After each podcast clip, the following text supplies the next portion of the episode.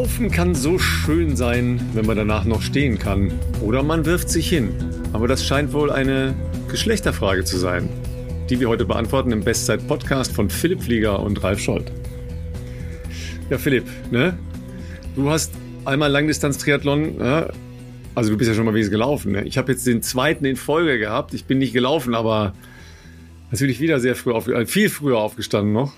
Ja, am See mit Sebi Kienle, was total viel Spaß gemacht hat. Dann wieder 180 Kilometer Motorrad gefahren. Motorrad ja. habe ich dich gesehen, ja. Ja, zum Glück alles, alles cool gewesen, sehr coolen Fahrer gehabt, der Lothar, super. Und dann bin ich noch äh, schlappe 35 Kilometer mit dem Rad gefahren, äh, hinter den Marathonläuferinnen her, also den Triathletinnen, die Marathon gelaufen sind. Ey, und Sarah True, die Siegerin äh, beim Ironman in, in Frankfurt, äh, 2,57 schon wieder. Ja. Krass, da, also da sagst du, ich habe so Schmerzen in den Beinen. Äh, krass und dass du vor allem, also so ein Tag, das, äh, das ist ja wirklich anstrengend. Wann bist du aufgestanden? Drei Uhr oder sowas? Drei Uhr. Alter, drei ja. Uhr aufstehen, aber, dann so ein Marathonprogramm durchziehen. Aber weißt du was, es, es hängt einem dann auch echt nach. Ja, ich bin Die, heute Nachmittag zweimal bei der Tour de France eingeschlafen, das passiert mir sonst eher nicht. Warst du langweilig heute oder? War eine Sprintetappe, war total langweilig. Sind auch noch langsam gefahren, das war echt langweilig. Dir war aber nicht langweilig, du bist schon wieder viel unterwegs gewesen, ne? Ja, mir war überhaupt nicht langweilig. Äh, irgendwie, äh, ich, ja, ich sehe nämlich jetzt nach einem etwas entspannteren Juli, weil irgendwie äh, doch die letzte Zeit doch äh, einfach viel los war. Ähm, ist ja auch schön, will ich mich nicht beklagen, aber irgendwie die Zeit rast und manchmal hat man das Gefühl, es ist wieder eine Woche rum und das vergeht gerade so schnell.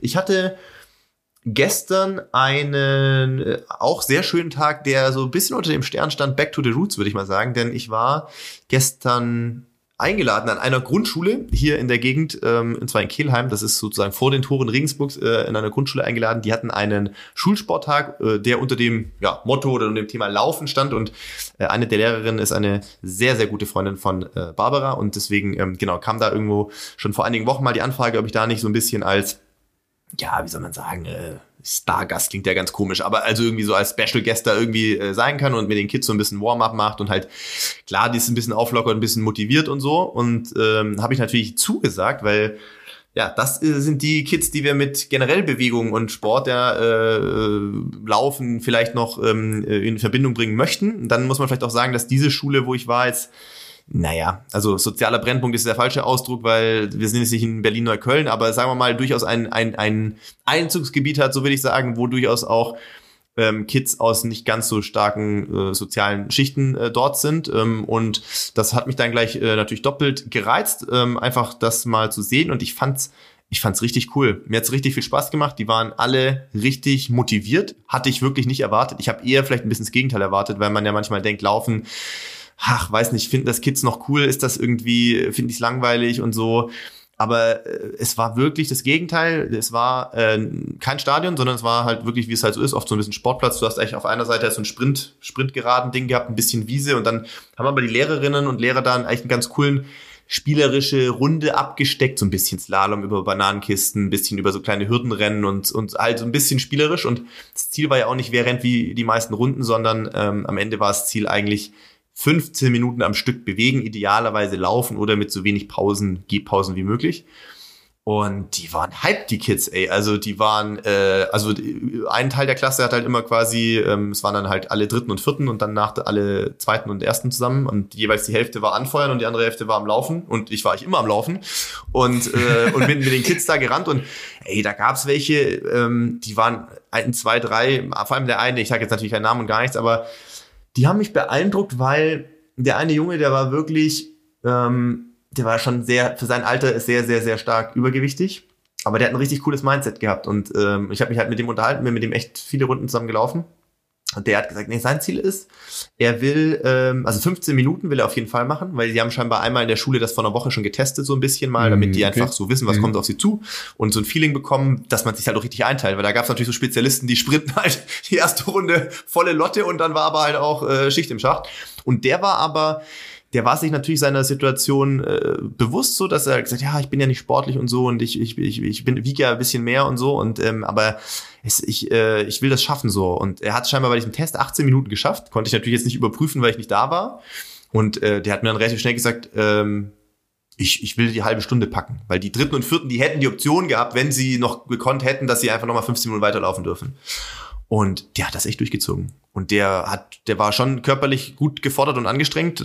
Klar, jetzt ist auch Sommer, war zwar bedeckt, aber trotzdem natürlich warm. Und der hat mich echt beeindruckt, weil, weil er auch gesagt hat, ja, ich muss einfach hier in Bewegung bleiben. Und ich glaube, eine Trinkpause hat er mal gemacht. Einmal habe ich mir die Flasche geholt, wo ich gefragt habe, wo ist denn deine Flasche? Ich hol die dir und äh, dann kannst du unterwegs, läufst du weiter und dann machen wir das. Und das war echt cool. Es war ein sehr, sehr schöner Vormittag und die waren alle sehr begeistert äh, und auch sehr herzlich. Äh, die wollten mich ja gar nicht gehen lassen. Die haben schon gefragt, ich muss Ihnen jetzt schon versprechen, dass ich nächstes Jahr wieder da bin. Ich sagt, klärt das mit eurer Lehrerin und meldet euch frühzeitig. Ich sage jetzt mal nicht nein, aber ich weiß ja nicht, wann das immer ist. Das war ein sehr, sehr schöner Vormittag. Ähm, wie gesagt, mal ein ganz anderes Event, was ich natürlich sehr gerne gemacht habe. Und heute war. Ähm, Aber lass mich, lass mich da noch kurz ja, einhaken. Klar. Also erstmal zeigt das ja, dass ähm, die Lehrer das jetzt nicht nur, ah ja, das machen wir jetzt mal, sondern ist erstens vorbereitet. Ja, haben dann sich was bei gedacht bei so einem Parcours. Haben eine Soundanlage ja, organisiert. Ja, äh, genauso also, muss ja eine spielerische Heranführung sein, dass man nicht genau. einfach stumpf Runden läuft. Richtig. Ja, wen soll das triggern? Richtig. Äh, plus schon mal heranführen, ne? dass man schon mal sagt, so, okay, lass uns mal gucken. Haben Eltern äh, animiert, dort zu kommen, um so vielleicht auch mhm. anzufeuern oder mit den Kids ein bisschen zu laufen. Ich habe den Eindruck ja bei manchen Kindern, also vielleicht überinterpretiere ich auch Dinge, aber ich habe bei manchen Kindern wirklich das, den Eindruck gehabt, dass es für die halt, also das ganz normal natürlich, aber für die ganz besonders war, dass dann vielleicht die Eltern da waren. Die wären vielleicht sonst nicht da gewesen, aber die wurden natürlich mm, im hm, Vorfeld, glaube okay. aktiv angesprochen mm. von den von den Lehrerinnen und Lehrern so, hey, das ist wichtig, das ist für eure Kids wichtig, das ist mal eine neue ich sage jetzt mal Challenge oder wie auch immer und und äh, und für die war das was ganz Besonderes oder auch wenn ich als für sie natürlich jemand Fremdes klar, dann wurde ihnen wahrscheinlich vorher gesagt, dass es mal ein krasser Sportler gewesen oder keine Ahnung, die waren bei Olympia wenn du dann mit denen mal gerannt bist, abwechselnd mit verschiedenen Kids so eine Runde und die haben gesagt, hey, das sieht voll gut aus, voll locker aus, so ein Strahlen im Gesicht, das ist halt schon, das ist schon cool auf jeden Fall, ja. Also deshalb, ich wehre mich ja auch immer gegen diese Pauschalierung, so, ja, die sitzen ja immer nur noch vor der, vor der Kiste und so. Man, man muss, glaube ich, einfach Anreize schaffen. Ja. ja Bewegungs- und Erlebnisanreize und äh, das, das ist immer noch, noch äh, schlecht ersetzbar, ja. ja. Und da, klar, da gehört ein Engagement von, von äh, Lehrerinnen und Lehrern dazu. Ja, aber ähm, ich habe letzte Woche noch irgendwo diskutiert, ich weiß gar nicht mehr, wo das war. Weißt du, viel mehr von euch also ja, erfolgreichen Leistungssportlern, ja, müssen halt in sowas eingebunden sein. Ja, das äh, klar in, in äh, Unternehmen oder so greift das jetzt schon so ein bisschen stärker, ja, dass da halt solche ähm, Erfolgsgeschichten, ja, sicher auch mit Fokussierung und, und Ausdauer und Rückschlägen umgehen und so weiter. Aber Kinder und Jugendliche, ja, motivieren, dahin gehen, ja, die, die Leute äh, einfach mal auf eine Schiene stellen und, und was du beschreibst, ich meine, mehr kannst du ja nicht haben, als, als ja. dass du auf einen Jungen triffst, der für sich reflektiert hat, nee, ich muss was machen und ich, ich habe mir da ein Ziel gesetzt und ich verfolge das Ziel und der schafft es dann. Also ich meine, da gehst du ja selber beseelt nach Hause, ist doch klar. 100 Prozent. Also ähm, es waren alle Kinder, es war, das, die haben es geschafft und das, also gerade ich vor allem den Lehrerinnen und Lehrern an, die dieses Konzept erdacht haben, beziehungsweise irgendwie sich so das also, äh, Konzept. kreidest du dir nicht an, sondern du, du äh, schreibst es ihnen gut. Schreib, ja, so rum ist es richtig. Ähm, ja, das war, das wollte ich sagen, dass sie es geschafft haben, dass es eben nicht den klassischen Wettbewerbscharakter hat. Mm, ähm, es gibt ja. den besten und es gibt den schlechtesten, sondern es war für alle eher ein Teamding. Die haben sich untereinander angefeuert. Auch wenn zum Beispiel jemand, der relativ schnell war, weil er Fußball spielt, eben den mhm. Jungen, mit dem ich dann zum Beispiel anfangs viel gelaufen bin, ähm, die haben den immer angefeuert, wenn sie ihn überrundet haben. Ey, super, ich sage jetzt keinen Namen, wie gesagt, aber äh, das machst du klasse, zieh durch und so. Die haben sich gegenseitig angefeuert von außen, aber auch während des Laufens. Und es war irgendwie dadurch so ein Teamgefühl und jeder war irgendwie happy für sich, aber auch für die anderen, wer zum Beispiel diese 15 Minuten oder sogar 30 Minuten geschafft hat. Und es sind alle Kids, da gab es kein einziges weinendes Kind, sondern alle Kids sind danach, weil klar, die dritten, vierten mussten dann nochmal in Unterricht und die ersten, zweiten, die dann danach kamen, die waren danach dann eben, was ich, fünfte, sechs Stunden, glaube ich, ausgefallen. Ähm, die, die waren ähm, alle glücklich, alle beseelt, alle happy und, und das ist ja das Schönste, dass Kids dann vielleicht mit einem wirklich guten Gefühl, auch wenn es für sie vielleicht eine neuartige Sporterfahrung war, weil da gab es viele, die sind bestimmt davor noch nie wirklich jetzt mit längerem Laufen in äh, äh, Kontakt gekommen, weil es vielleicht in der Familie nicht so vorgelebt wird oder was auch immer, ähm, für Selbstwertgefühl oder Selbstbewusstsein. Also die waren alle ähm, hat ihnen, glaube ich, allen echt, äh, echt viel gegeben und das war, das war echt schön. Ja, vor allem eine halbe Stunde laufen ist schon nicht ohne. Ne? Ja, in dem Alter ist das schon nicht ohne. Das ist schon. Ne? Fand ich auch. Ja, wir, wir werden ja viele Motive, die du jetzt gerade angesprochen hast, gleich noch äh, in unserem äh, Talk mit äh, unserem Gast heute. Und da sind wir wirklich super happy, äh, dass das geklappt hat, noch vor den deutschen Meisterschaften noch wiederfinden. Ne? Teamgeist werden wir wiederfinden. Äh, sehr schnell anfangen loszulaufen und so schnell weiterlaufen. Ja, ähm, sich, sich, sich selber motivieren, ja, und so weiter. Wir, wir kriegen das gleich. Und das ist ja das Schöne. Die Motivlagen werden ja selbst in Richtung einer Weltklasse dann gar nicht so viel anders. Das stimmt. Das stimmt, ne? absolut. Also natürlich auf einem anderen, ganz anderen Level, klar, ja. Aber die Grund, der, das Grundmindset, das wird ja da angelegt. Das wird ja, wird ja bei Kindern und Jugendlichen angelegt. Ja, und entweder das hast du, das, das lernst du ja nicht mit 20 oder mit nee, 18. Also selten. Das, ja. Ja, das lernst du weiter vorher. Ja.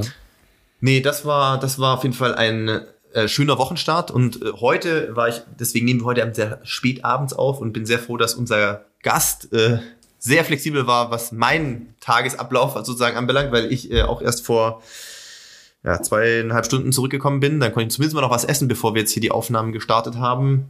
Ähm, äh, ich war noch mal in Herzogenaurach. Da will ich jetzt nicht zu viel sagen, was wir gemacht haben, aber ich breche es kurz runter. Ich habe äh, heute nach fast elf Jahren Adidas ähm, Zugehörigkeit, so will ich es nennen, ja, als Athlet und jetzt als was auch immer meine Rolle jetzt ist, Markenbotschafter, keine Ahnung, ähm, habe ich ähm, das äh, Privileg bekommen, dass ich eine Führung bekomme im Adidas Archiv, ja, das ist so ein sagenumwobener Ort in den Katakomben äh, des Headquarters und da schlummern halt wirklich wahnsinnig viele Schätze und zwar von, Ralf, du kennst ihn natürlich, weil wir haben zusammen mit ihm ja schon den Live-Podcast äh, bei Joost gemacht.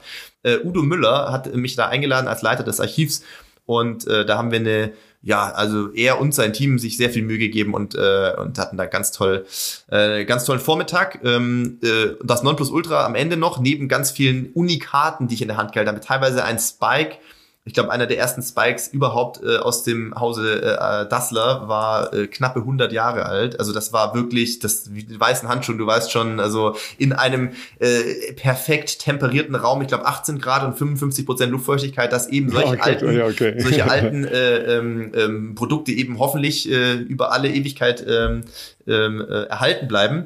Und genau, zum Ende durfte ich tatsächlich meinen letztes äh, paar Wettkampfschuhe sozusagen von meinem letzten Rennen in äh, Berlin äh, Anfang des Jahres durfte ich dort abgeben, äh, signieren und dann dort lassen und das wird jetzt neben den Schulen von Heile oder den Schimetto äh, wird das da auch aufbewahrt. Ich weiß zwar ehrlich gesagt nicht, wie ich zu dieser Ehre komme, weil ich bin ein sehr kleines Licht verglichen zu diesen ganzen anderen äh, Sportgrößen, die da unten aufbewahrt äh, werden, aber ähm, hat mich natürlich wahnsinnig gefreut und habe ich äh, auch sehr gerne natürlich gemacht. Ähm, genau, durfte mich dann auch in einem sehr ähm, wie soll ich sagen, äh, berühmten Gästebuch noch äh, verewigen. Zwei Seiten vor mir war äh, Jürgen Klopp erst äh, drin, habe ich gesehen. Der war nämlich letzte Woche oder vor zwei, drei Tagen, glaube ich, da. Ähm, ja, wer, wer ist das? Ja, weiß auch nicht, keine Ahnung. Warum dürfte der sich da eintragen? Verstehe ich gar nicht. Äh, ja. dachte, darf also bei dir verstehe ich aber Klopp. Darf man sich nur eintragen, dachte ich, wenn man da auch was abgibt. Aber ich glaube nicht, dass es von dem da was äh, aufbewahren.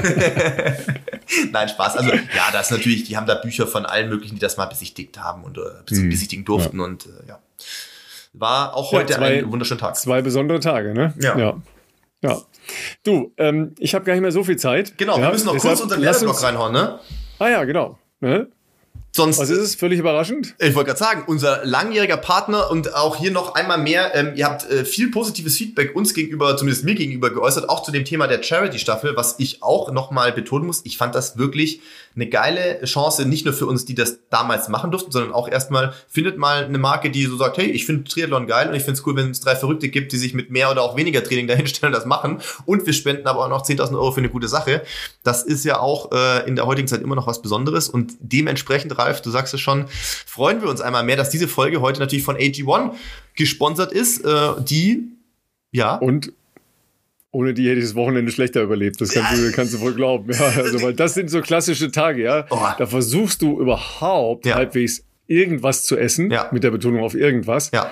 Und bist dann echt froh, dass du dir nochmal zwischendurch äh, zweimal den grünen Drink als Rettung morgens und abends geben kannst. Also ganz früh morgens und ganz spät abends. Ja, ja absolut. Also das sind die Tage, wo man es halt nicht so gut schafft, über die normale Ernährung das ähm, reinzubekommen, was der Körper braucht, gerade wenn man so unter Spannung steht und natürlich äh, viel Stress hat. Und deswegen ist natürlich AG1 eine perfekte Lösung, ähm, das eben abzudecken mit einem easy, also ja, sehr leicht anzurührenden Drink. Ähm, und da ist natürlich zum Beispiel gerade, was so Erholung und geistige Fitness und Immunsystem anbelangt, viele äh, wichtige Inhaltsstoffe wie Vitamin B1, B6, Biotin, äh, Vitamin B2 und dann natürlich auch sowas wie Selen, Zink, Vitamin C. Einfach wichtige Inhaltsstoffe, um gesund und leistungsfähig zu bleiben. Und ihr wisst es über unseren ähm, besonderen Deal ähm, habt ihr halt die Möglichkeit, nicht nur eure Monatspackung ähm, AG1 zu bekommen, sondern eben auch die ähm, fünf praktischen Travel Packs, ähm, den äh, Shaker und die Aufbewahrungsdose und einen Jahresvorrat an Vitamin D3 gibt's auch noch on top. Und das Ganze findet ihr unter dem Link drinkag1.com-bestzeit oder natürlich auch verlinkt in unseren Shownotes. Also schaut euch das gerne an und tut euch was Gutes. Und dann kommen wir zu unserem Gast heute. Ja, ähm, ich sag mal, eine Weltklasse-Athletin, die noch nicht so im Fokus steht in der deutschen Öffentlichkeit, ja. Ähm, und wenn wir ehrlich sind, das ein oder andere, was wir gleich besprochen, äh, besprechen werden, haben wir so auch noch nicht gewusst von ihr. Ja, Maitje Kohlberg. Halbfinale Weltmeisterschaften 800 Meter, da musst du erstmal hinkommen. Das ist ein ganz harter Wettbewerb. Ähm, was sie antreibt, ähm, wie erfolgreich sie schon ist und noch werden will, was sie sonst so macht, wo sie lebt und warum meine Heimat mit unserem heutigen Gastauftritt von ihr zu tun hat, das erfahrt ihr jetzt. So, und da ist sie auch schon. Ähm, Maitje, herzlich willkommen in unserer beschaulichen Podcast-Runde. Es freut uns sehr, dass du, äh, wie die allermeisten unserer Gäste, ein hohes Maß an Spontanität mitbringst und einfach gesagt hast, ja klar, kein Problem, baue ich heute Abend noch ein. Ähm, wie geht's dir und wahrscheinlich kommst du direkt vom Training oder wo kommst du gerade her? Ja, also hallo, hallo erstmal und Dankeschön für die Einladung. Und ja, ich komme tatsächlich vor einer Stunde frisch aus dem Stadion, aus der Dusche. Ähm, aber ich freue mich jetzt heute Abend hier zu sein und bin gespannt, was wir so zu plaudern haben. Also naheliegend ist ja erstmal ähm, Deutsche Meisterschaften diese Woche, logischerweise, ja. Ähm, ist ja auch ein sehr schöner Anlass, um dich unserer Community mal ein bisschen näher zu bringen. Ähm, weil ich habe in der Ankündigung schon gesagt, äh, du bist vielleicht die unbekannteste Weltklasse-Athletin im, im Laufbereich, die wir in Deutschland haben. Ähm, siehst du dich auch ein bisschen so? Also den Titel hatte ich jetzt noch nicht, aber ich glaube, dadurch, dass ich ähm, vielleicht erst seit einem Jahr so richtig bei einer EM oder WM, also international dabei war und davor vielleicht nur im Jugendbereich, äh, könnte es schon vielleicht hinhauen. Aber so habe ich so wurde ich noch nie bezeichnet. Also habe ich es noch nie äh, gehört. Ja. Aber ich hoffe, du, du nimmst es nicht als Beschimpfung. Nee, nee, nee. Also, Nein, ist also, nur ganz witzig zu hören. Ja, absolut, ja. weil man muss natürlich äh, vielleicht für diejenigen zu Hause, die gerade hier ähm, zuhören, kurz mal ein bisschen einordnen. Ähm, du hast gesagt, du bist primär natürlich in den, in den U-Bereichen natürlich schon äh, für Deutschland aktiv gewesen.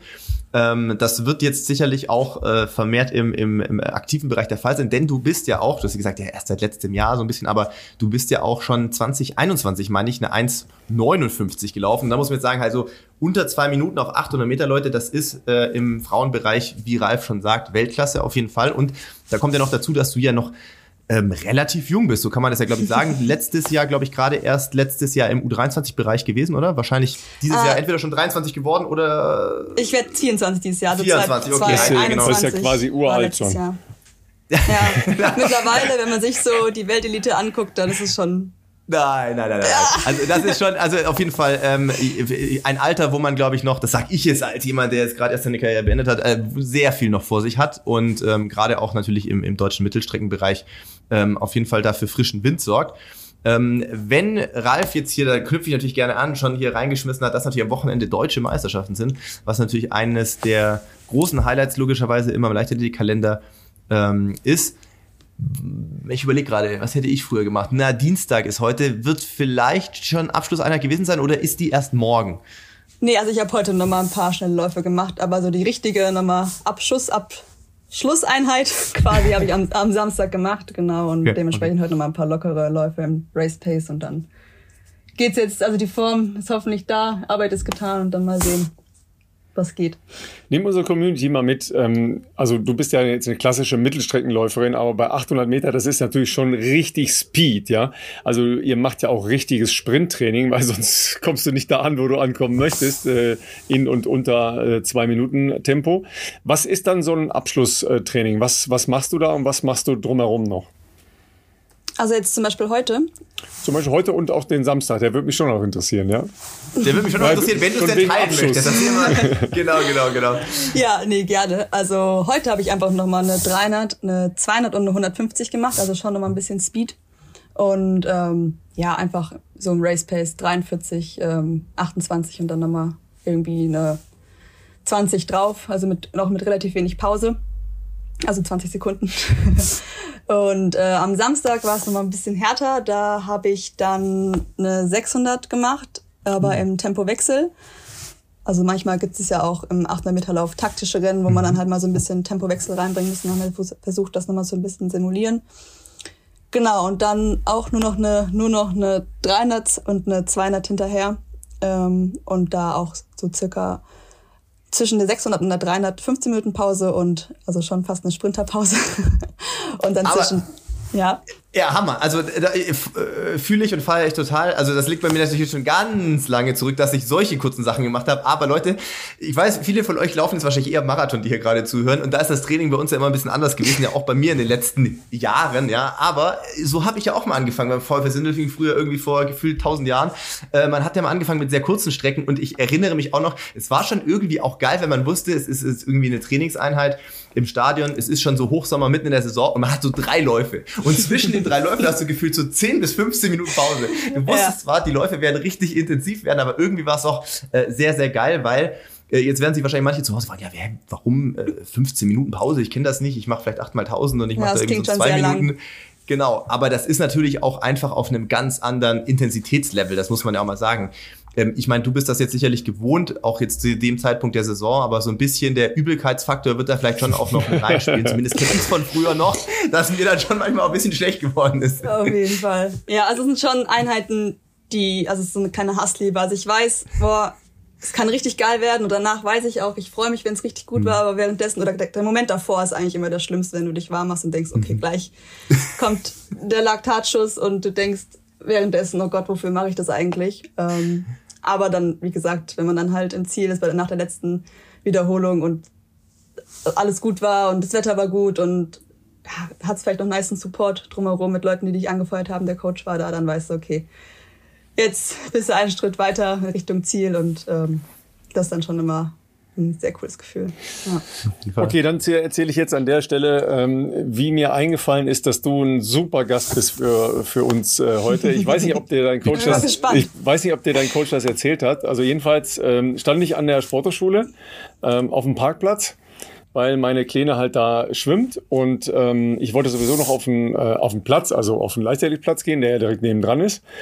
Und dann äh, hielt neben uns ähm, ein Mann mit einem Fahrrad und baute das Fahrrad wieder so auf sein Auto drauf und hatte einen äh, Trainingsanzug mit der Aufschrift LG Dorsten. Das ist nun meine Heimatstadt, ja, ähm, wobei ich nicht bei der LG Dorsten war, sondern bei dem kleinen äh, anderen Verein in der Stadt, ist aber unwichtig. Und ähm, ich, ich, ich wusste schon, ja, ähm, aber meine Frau äh, kannte ihn nicht und hat dann ähm, gesagt, guck mal, der ist auch von der LG Dorsten, ne? Hallo. Ja, und dann, ja, ja, ich habe hab sie schon erkennt und so und ähm, er sieht sie mich halt erst so. Ähm, aber ich wollte sie jetzt nicht so anquatschen und so. Ich sage, nee, alles gut, wir haben sie ja angequatscht, ne? Also jedenfalls haben wir deinen Trainer getroffen, ja. Und ich bin ganz ehrlich, ich wusste nicht, dass er dein Trainer ist. Ach, echt? Nee. Ah, krass, ja. Nee, ich wusste es, wusste es wirklich nicht, ähm, weil die, die Familie äh, Dietz ist natürlich in, in Dorsten, in Läuferkreisen äh, insgesamt natürlich ein, ein Begriff. Ähm, der, ähm, sein Sohn ist ja jetzt noch ein, ein sehr, sehr guter ähm, Halbmarathon, genau. ähm, äh, Torben, Torben ja. genau, ähm, Läufer. Und äh, natürlich bei uns, also jetzt in dem kleinen Kosmos äh, unserer Kreis- äh, oder Westfalenmeisterschaften, da ist natürlich die ganze Familie äh, bekannt, weil es ja doch über mehrere Generationen geht, ja. Aber ich wusste nicht, dass er dein Trainer ist. Ja, und dann okay. habe ich gedacht, ja, Moment. Super, super witzig. Ja. super witzig erstmal. Ich glaube, ich hätte es gar nicht erfahren, wenn du mir nicht geschrieben hättest. Ja, okay. Jemand hat es mir nicht erzählt. Aber er ist dann auch immer ein bisschen zurückhaltend. Aber als ich ihn darauf angesprochen habe, dann hat er dann auch erzählt, ja, witzig, äh, dass man sich da auf dem Parkplatz an der Spur einfach mal trifft. Wir kamen da gerade von einem TDL wieder, wo er mich begleitet hat. Mhm. Das ist eine meiner Einheiten, die ich gar nicht mag. Also so Schwellentraining, das ist dann schon immer gefühlt Marathon für mich. Aber äh, ja, genau, also super witzige Situation einfach. Ja, total. Ähm, zumal du ja dann offensichtlich diese Läufe da im, im Stadtwald machst, also äh, unweit ähm, der Sporthochschule, äh, aber ja auch, ähm, auch mehr oder weniger noch mitten in der Stadt. Ja, das ist ja jetzt nicht irgendwie weit draußen oder sowas. Also Leute, ihr müsst euch das vorstellen. Ich stelle immer wieder fest, dass das Leute, die nach Köln kommen, überhaupt nicht auf dem Schirm haben, dass man in Köln im Prinzip ganz okay laufen kann. Äh, da sowieso, weil man von der Sporthochschule aus entweder da in den, äh, in den Tierpark, also Richtung Tierpark laufen kann, oder noch mhm. viel weiter. Ähm, das habe ich ja mal erzählt oder schon mehrfach erzählt, wie ich mich da das erste Mal verlaufen habe, als ich da war, ähm, an der alten Regattastrecke entlang. Äh, da kann man sehr schön laufen. Man kann im Prinzip sogar ähm, diesen grünen Gürtel einmal um die ganze Stadt rumlaufen. Also das ist aber sehr weit. Ne? Also das ist ja, eher der Long Run für die, für die äh, Marathonis oder die Triathleten oder sowas. Ja. Ja, nee, ist schon sehr, sehr schön. Gerade auch in der Sporteschule. Ähm, die ganze Anlage da, da gibt's ja fast alles. Wäre noch cool, wenn es vielleicht so eine Leichtathletikhalle gäbe, aber sonst gibt's da halt einfach wirklich alles, was das Herz begehrt. Gut, okay. Ähm, ja, die hast du natürlich jetzt nicht mehr erlebt, weil du relativ jung noch an der Sportschule bist. Tatsächlich wird die gerade neu gebaut. Ja, also es, äh, es gab sehr lange eine Leichtathletikhalle, allerdings ohne eine Rundbahn ähm, sondern nur mit ja, einem, genau. einem langen Schlauch. Ja. Und jetzt steht, ähm, das ist sehr schräg für Menschen, die sonst so auf einen Leichtathletikplatz kommen. Auf dem Leichtathletikplatz steht eine, eine äh, das sieht aus wie eine, äh, wie eine Schützenfesthalle, so halb auf die eine Kurve drauf gebaut, damit man im Prinzip auch bei schlechtem Wetter oder im Winter da Leichtathletik betreiben kann. Ja, also das ist wirklich, ah. Entschuldigung, was ich jetzt sagen muss, das ist wirklich eine der größten Frechheiten, weil für die Läufer die da jetzt, also es bin ja nicht die einzige Mittelstrecklerin oder Langläuferin oder was auch immer, die halt da ihre Runden oder ihre 400 Meter äh, Wiederholungen machen will. Und dann steht da einfach von Bahn 1 bis Bahn 4, also zwischen an einer Kurve, steht da halt so ein Riesenzelt. Man sieht gar nichts mehr, man kann keine 400 Meter auf Bahn 1 mehr laufen. Und es ist wirklich, also ich habe mit allen, denen ich spreche, ist wirklich, jeder regt sich darüber auf. Und es ist gut, dass ich jetzt vielleicht ein bisschen Gehör bekomme hier in diesem Podcast. das ist ja total krass. Ich habe das noch nie gehört, dass sowas gemacht wurde. Ich, also ich kenne halt das Szenario, entweder du hast eine Halle, so wie beim VfL Sindelfing, oder anderen Vereinen, die eine haben, oder du hast halt keine Halle. Ja, dann warst du halt im Zweifelsfall im Winter auch draußen und vielleicht in einer Mehrzweckhalle noch für, was weiß ich, Nachbereitung oder keine Ahnung. Aber dass man in ein Stadion quasi so eine Art Zelt einfach so, also das äh, Konstrukt ist mir jetzt auf jeden Fall auch neu, kenne ich nicht. Vielleicht hat das auch, weiß nicht, das Raritätencharakter ja. in Deutschland, aber interessant, ja. An sich ja auch eine gute Idee, wenn man halt, also im Eignungstest muss man ja auch weit springen hm. oder irgendwas und dass man da halt irgendwas hat, wo man bei Schnee sich reinretten kann aber man muss es nicht auf Bahn 1 bis 3 in der Kurve stellen, dass man da also gar nicht mehr laufen kann. Dann hatte ich mir, also das ist schon ein bisschen eine Fehlkonstruktion. Also ich, ich, ah, ja. ich sehe schon, ihr kennt äh, die Geschichte der Sporthochschule nicht so intensiv, was die Leichtathletik angeht, ja. Es ist ja die, es ist ja die, die Vorzeige Ausbildungsstätte des deutschen Sports. Ja, also für ja. Diplomsportlehrer und dann halt weitergehend, wenn man will, in Richtung Trainerakademie, die direkt nebenan ist, äh, in Richtung ähm, A-Trainer, Diplomtrainer. Also da wird die Crème de la Crème der deutschen Trainerschaft ausgebildet. Immer noch, oder? Immer noch. Also es ist schon immer, immer noch, noch, ja, ja, ja. ja. Ne? Mhm. Ja. Und in meiner gesamten Studienzeit gab es noch nicht mal eine Rundbahn an der Deutschen Sporthochschule in Köln. Okay. Also ja, noch gut, nicht mal eine Aschenbahn. Es gab das wäre jetzt meine nächste Frage gewesen. Reden wir von Tartan oder Asche? Aber es gibt, gab gar es nichts. Gab gar also nichts. das eine noch Nein, in der Zeit, okay. als ich da war, gab es halt nur diese, äh, diese Halle. Ja, und okay. äh, wir als Leichtathleten kennen das. Aber für, für euch da draußen ist das wahrscheinlich äh, ganz schräg. Also es gibt halt unterschiedliche Leichtathletikhallen. Natürlich die, wo Rundbahnen drin sind. Aber es gibt eben auch solche Schläuche, äh, wo im Prinzip nur eine lange Gerade drin ist. Und äh, daneben dann ein immer, äh, wie auch immer geartetes, etwas größeres Feld, wo man zum Beispiel dann Kugelstoßen, Weitsprung, Hochsprung Hochsprung, Stabhochsprung oder sowas machen kann, je äh, nach Ausstattung unterschiedlich groß. Ja, das, äh, das kennen wir alle, Krass. weil irgendwer hat da irgendwann mal mit äh, Jugendleichtathletik in solchen Sachen angefangen, ja, mit irgendwelchen kleinen Wettkämpfen. Aber so eine, so eine Rundbahn, die man ja vielleicht dann auch mal braucht und es, es war natürlich in der Schwerpunktausbildung äh, Leichtathletik, musst du einen Zehnkampf machen, respektive einen Siebenkampf. Mhm. Dazu mussten wir auf die ASV-Anlage gehen. Das hat dann der, die Deutsche Sporthochschule angemietet dafür. Ach krass. Ich, ich wollte gerade fragen, ob es da dann den ASV gab es dann wahrscheinlich auch den schon. Den gab es schon, also ja. Das ist aber eine private, ein privater Platz. Das ist noch ja. nicht mal eine städtische Anlage. Ja. Ne? Ja, das weiß und, ich aus Corona-Zeiten noch, da konnte genau, man nie drauf. Da durfte man nie drauf. aber, genau so. aber, ja, genau, ja. Das hattest du das natürlich sogar mal erzählt, Ralf, hier im Podcast, dass es da irgendwie, wolltest du oder irgendjemand wollte doch auf den ASV-Platz und dann ging das irgendwie ja, mit dem Hausmeister. Ja, das äh, habe ich mal hier erzählt, ja. Da ah, habe ich ja, erzählt, da hab ich ja einen, äh, einen, Athleten auf einen Halbmarathon vorbereitet und dann habe ich den zum ersten Mal getroffen und ähm, wenn ich jemanden zum ersten Mal treffe, dann gucke ich mir ganz gerne an, wie der läuft. Ja, und wollte dann halt ein paar Läufe mit ihm machen. Morgens niemand auf diesem Platz. Ja, in Worten null. Ja. Hättest jetzt niemand behindert. Ja, wir haben jetzt nicht direkt niemand jemand, angesteckt. Niemand, nee, nee, auch niemand angesteckt. Weder das eine noch das andere. Das war, so, glaube ich, sogar vor Corona noch. Jedenfalls äh, kam dann sofort der, äh, der Hausmeister und, ähm, und der hat dann auch direkt den Geschäftsführer gerufen. ja, dann kam zum Glück Joscha Hartmann, ja, ähm, der auch immer noch äh, relativ viel da auf der Bahn trainiert, also auch relativ viel alleine dort trainiert. Ähm, beste deutsche 200-Meter-Läufer. Ähm, und dann konnte ich den in ein Gespräch verwickeln und dann äh, löste sich das so ein bisschen auf. Dann sind wir aber gegangen. Also sind wir in den Wald gegangen, was ja auch sehr schön ist, was ja auch in Ordnung ist. Ja. Ja. Aber äh, jetzt zur, zur Sporthochschule, die Anlage ist tendenziell öffentlich, weil jetzt kommt mein eigentlicher Bogen nochmal äh, zu Maitje. Du bist ja, ähm, du startest für einen kleinen Verein, ich glaube, es ist dein Heimatverein oder Ursprungsverein, ne? Also ich weiß ja. jetzt nicht, wie das so ist. Ich in Regensburg gibt es natürlich hier zum Beispiel öffentliche Plätze, da kannst du drauf. Gibt aber auch Plätze, Uni ist so ein Thema. Also wenn du nicht Student bist und Sportausweis hast, dann bist du da jetzt auch nicht unbedingt gern gesehen, ganz im Gegenteil. Also ist es, ist dann die Sporthochschule so eine Art äh, OSP-Anlage, wo man drauf kann ab einem gewissen Kader oder wie läuft das? Weil du startest auch für den LG-Kreis Ahrweiler. Ich weiß jetzt nicht, ob ja. die eine Special, ein Special Deal mit der Sporthochschule haben, dass du dann da drauf darfst oder wie das funktioniert, aber ähm, das würde mich interessieren. Nee, ein Special Deal gibt's leider nicht. Ähm, tatsächlich, du bist auch nur geduldet. Ich bin auch nur geduldet, weil ich Bundeskader bin. Okay. Äh, war ich aber auch äh, mal zwischenzeitlich nicht. Ähm, und dann war es auch schon schwierig, da reinzukommen. Aber dann oh, habe ich wiederum, äh, war ich ja Studentin hm, und Studenten okay. dürfen da halt auch äh, frei drin trainieren. Aber in Corona-Zeiten durften weder die Studenten rein und Kaderathleten halt nur angemeldet und dann durfte ich halt gar nicht rein. Ähm, weil in Corona-Zeiten war ich halt ein Jahr lang nicht im Kader. Genau, und dann dachte ich mir auch so, ja Leute, das Stadion ist komplett leer. Also beim ASV dieselbe Geschichte. Äh, da durfte ich dann, wurde ich dann auch rausgeschmissen. Dann habe ich da extra eine, bin ich dem Verein beigetreten, äh, damit ich da am ASV trainieren kann. Und dann äh, war das dann auch okay, aber da dachte ich mir auch schon zwischenzeitlich, Leute, was soll das denn? Die Stadien sind leer, niemand trainiert darauf. Und warum könnte nicht einfach mal ein bisschen lockerer sein?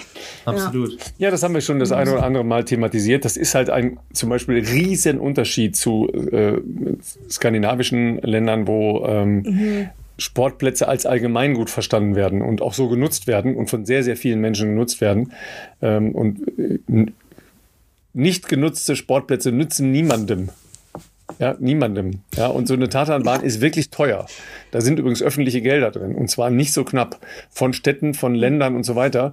Ja, nicht so knapp. Und da reden wir leicht von Millionenbeträgen, die eine solche Bahn kostet.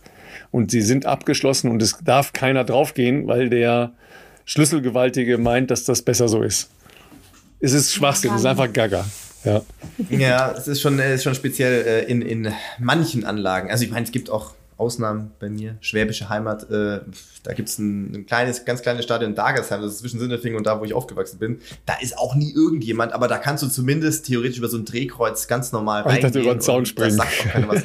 nee, nee, also du kannst sogar legal diesen Platz betreten und da, da, da ist es ja meistens sogar eher mal so, dass deine Hausmeister sich sogar freut, dass wenn er da gerade irgendwie äh, den Rasen mäht oder neu liniert, dass da irgendjemand die, die Anlage auch nutzt, so ungefähr. Aber natürlich gibt's auch genau das Gegenteil äh, dass du dann irgendwie rausgeschmissen wirst. Also es ist schon schwierig. Da habe ich auch nicht so viel Verständnis dafür, weil ich glaube, Leute, die sich sowas noch antun, wie in dem Fall jetzt äh, hier sozusagen, also sich das noch zu geben hier, Leistungssport neben, äh, haben wir auch schon oft hier drüber gesprochen, äh, duale Karriere, dies, das. Ähm, das ist jetzt auch nicht das gechillteste Leben, ist schon geil auch, aber es ist halt auch meistens äh, stressig und deswegen ähm, sollte man die wenigen, die wir da noch haben, jetzt nicht unbedingt auch noch äh, plagen, indem man ihnen irgendwie äh, Stöcke zwischen die Beine wirft, im wahrsten Sinne des Wortes.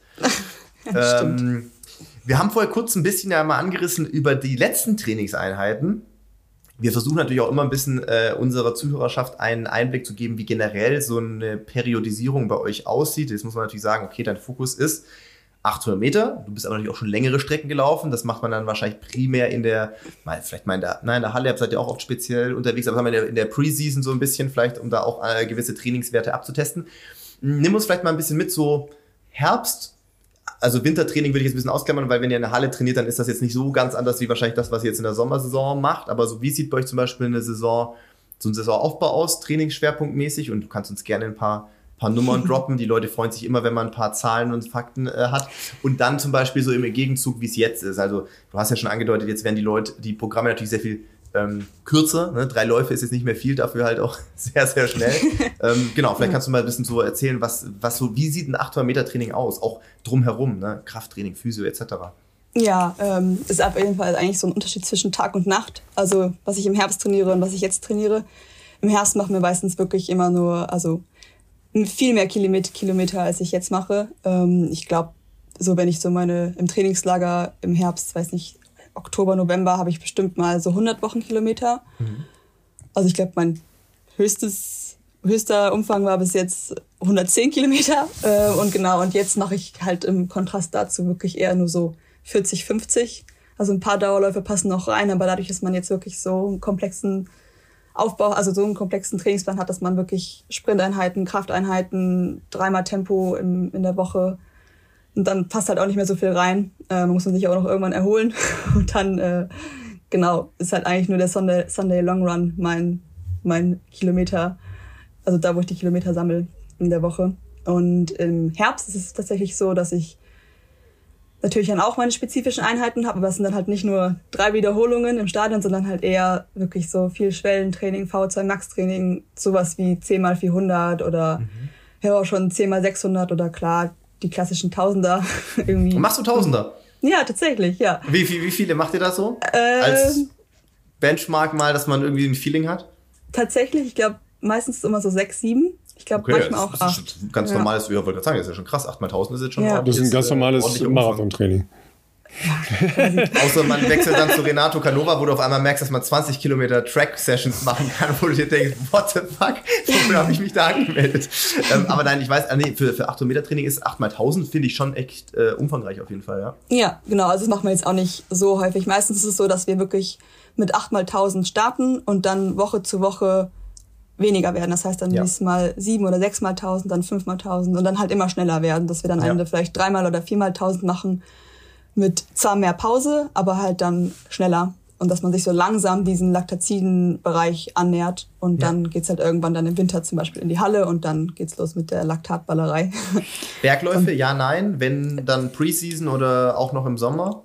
Äh, Bergläufe ja, auf jeden Fall. Ähm, aber wenn eigentlich nur im Aufbau. Also jetzt haben wir okay. auch, ich habe bis April vielleicht noch Bergläufe gemacht und dann also auch so typische 10 mal 200 irgendwo bergauf oder 300er bergauf.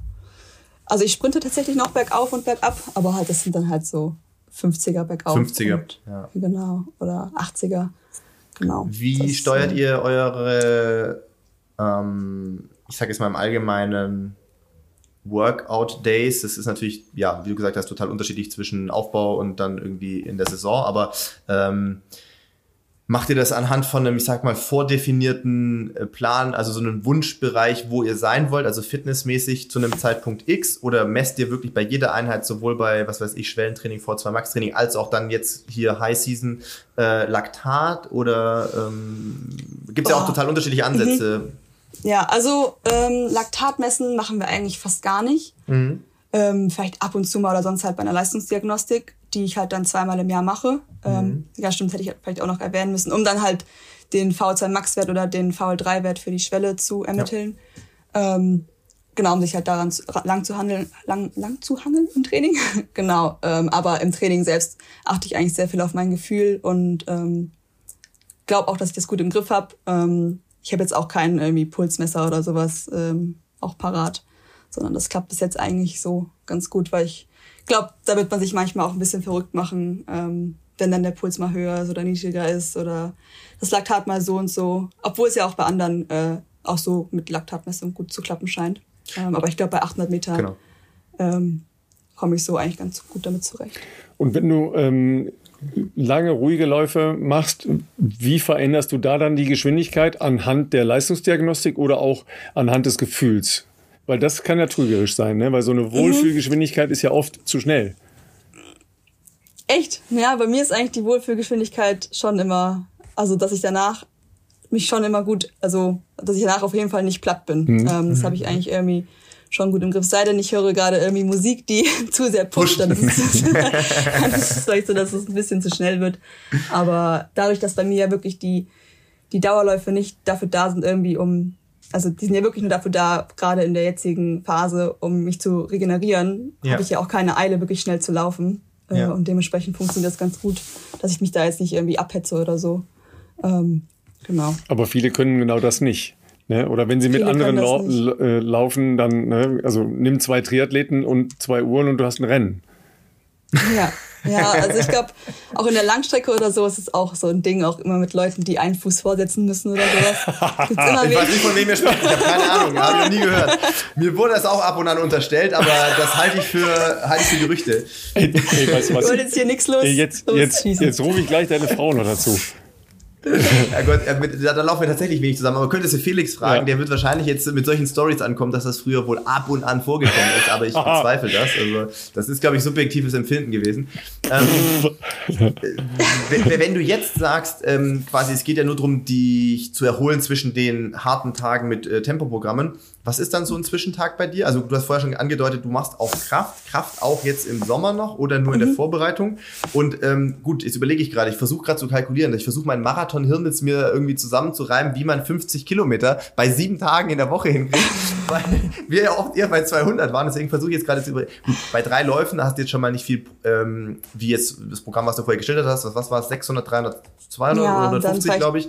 Und dann Genau. noch drei Kilometer ein und aus? Oder? Ja, sowas. Dann hast du so sieben Kilometer gefühlt. Nicht mal ganz, ja, Ja. genau. Ja. Und dann am nächsten Tag morgen, was machst du dann? Acht locker? Oder so? Genau, also ich kann ja mal kurz mal, also mein Wochenplan ist so, dass ich zum Okay. Beispiel montags ähm, Sprint und Kraft mache, das ist eine Einheit, ähm, dann dienstags dann halt strammes Te- Tempoprogramm und dann mittwochs ist mein Easy Day mit ähm, Athletik und dann mache ich meistens eine 8 oder eine 10 und ähm, habe dann auch Physio und sowas, also es ist wirklich so der Regenerations- und auch ein bisschen Unitag.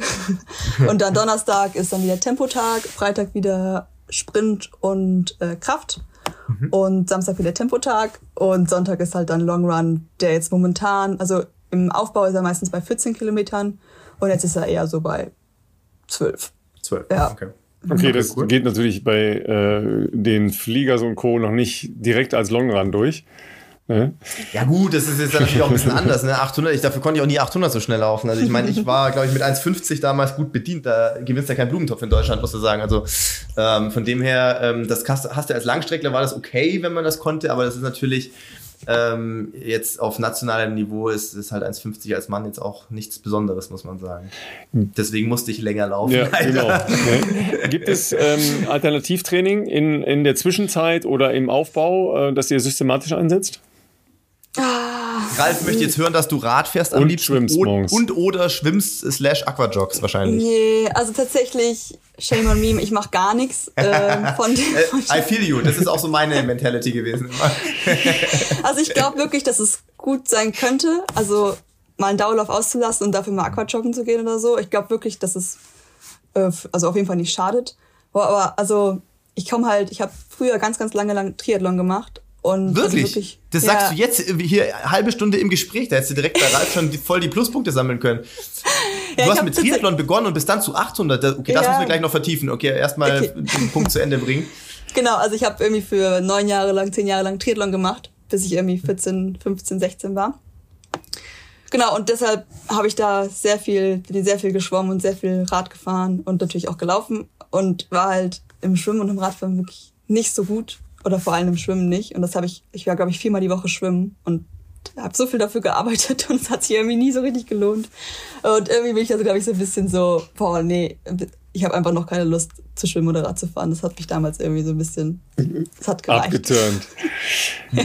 Schwimmen ist auch tatsächlich undankbar, das muss man wirklich sagen, weil wenn man es nicht als kleines Kind sehr, sehr gut gelernt hat ähm, oder auch spezifische Voraussetzungen hat, ist das halt eine zähe Nummer. Ja? Man, man muss wahnsinnig viel Zeit investieren und ähm, der Verbesserungshorizont ist eher klein. Ja, weil wenn du das jetzt auf ein Fahrrad investierst oder beim Laufen investierst, sind die Verbesserungen also in Minuten halt deutlich größer. Und dann fragt man, stellt man sich schon die Warum-Frage, ne? Im Winter. Ja. Ja, also ich hatte wirklich immer die langsamste Schwimmzeit und die schnellste Laufzeit. Und dann dachte ich mir, okay, ich kann jetzt auch einfach nur noch laufen. Und dann war es auch gut so, glaube ich. Ja, auf der anderen Seite hast du natürlich trotzdem dadurch ja eine, äh, eine breite Ausbildung genossen. Ne? Also entweder mhm. kommt man ja so klassisch zur Leichtathletik und dann macht man ja irgendwie so mehrkampforientiertes Training, also auf jeden Fall ja, dass man mal unterschiedliche äh, Dinge ausprobiert. Oder man kommt eben als Quereinsteiger von ähm, entweder Ballsportart oder, oder, oder. Ja, und mit so einer, naja, zumindest ja aeroben Grundausbildung ist man ja schon mal auf einem sehr, sehr guten Niveau, was das angeht. Ne?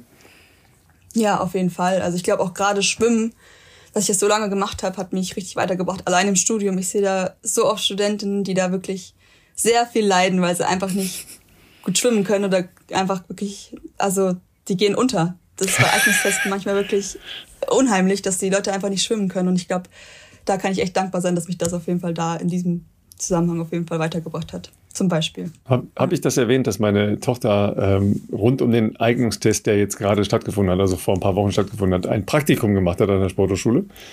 Und da sie ja ein bisschen. Auf jeden Fall noch nicht hier in der nee, im Podcast. Da sie ja ein bisschen schwimmen kann, ähm, hat, war dann ihr auch die Ehre oder das harte Los zuteil, Leute zu stoppen. Oh. Ja, und die, also die Anforderungen, ich finde die Anforderungen jetzt für Nichtschwimmer nicht ganz ohne, ehrlich gesagt, was die Zeiten angeht. Ja, also wenn du, wenn ja. du nicht aus dem Schwimmen oder sagen wir mal eine Grundausbildung hast in dem Bereich, dann ist das nicht ohne. Ja. Und da sind dann halt auch Leute einfach jetzt nicht nur um ein paar äh, Zehntel oder so gescheitert, sondern um 10, 15, 20 Sekunden. Das ist halt, so, so wie du gesagt hast, das ist halt fast untergehen. Ne?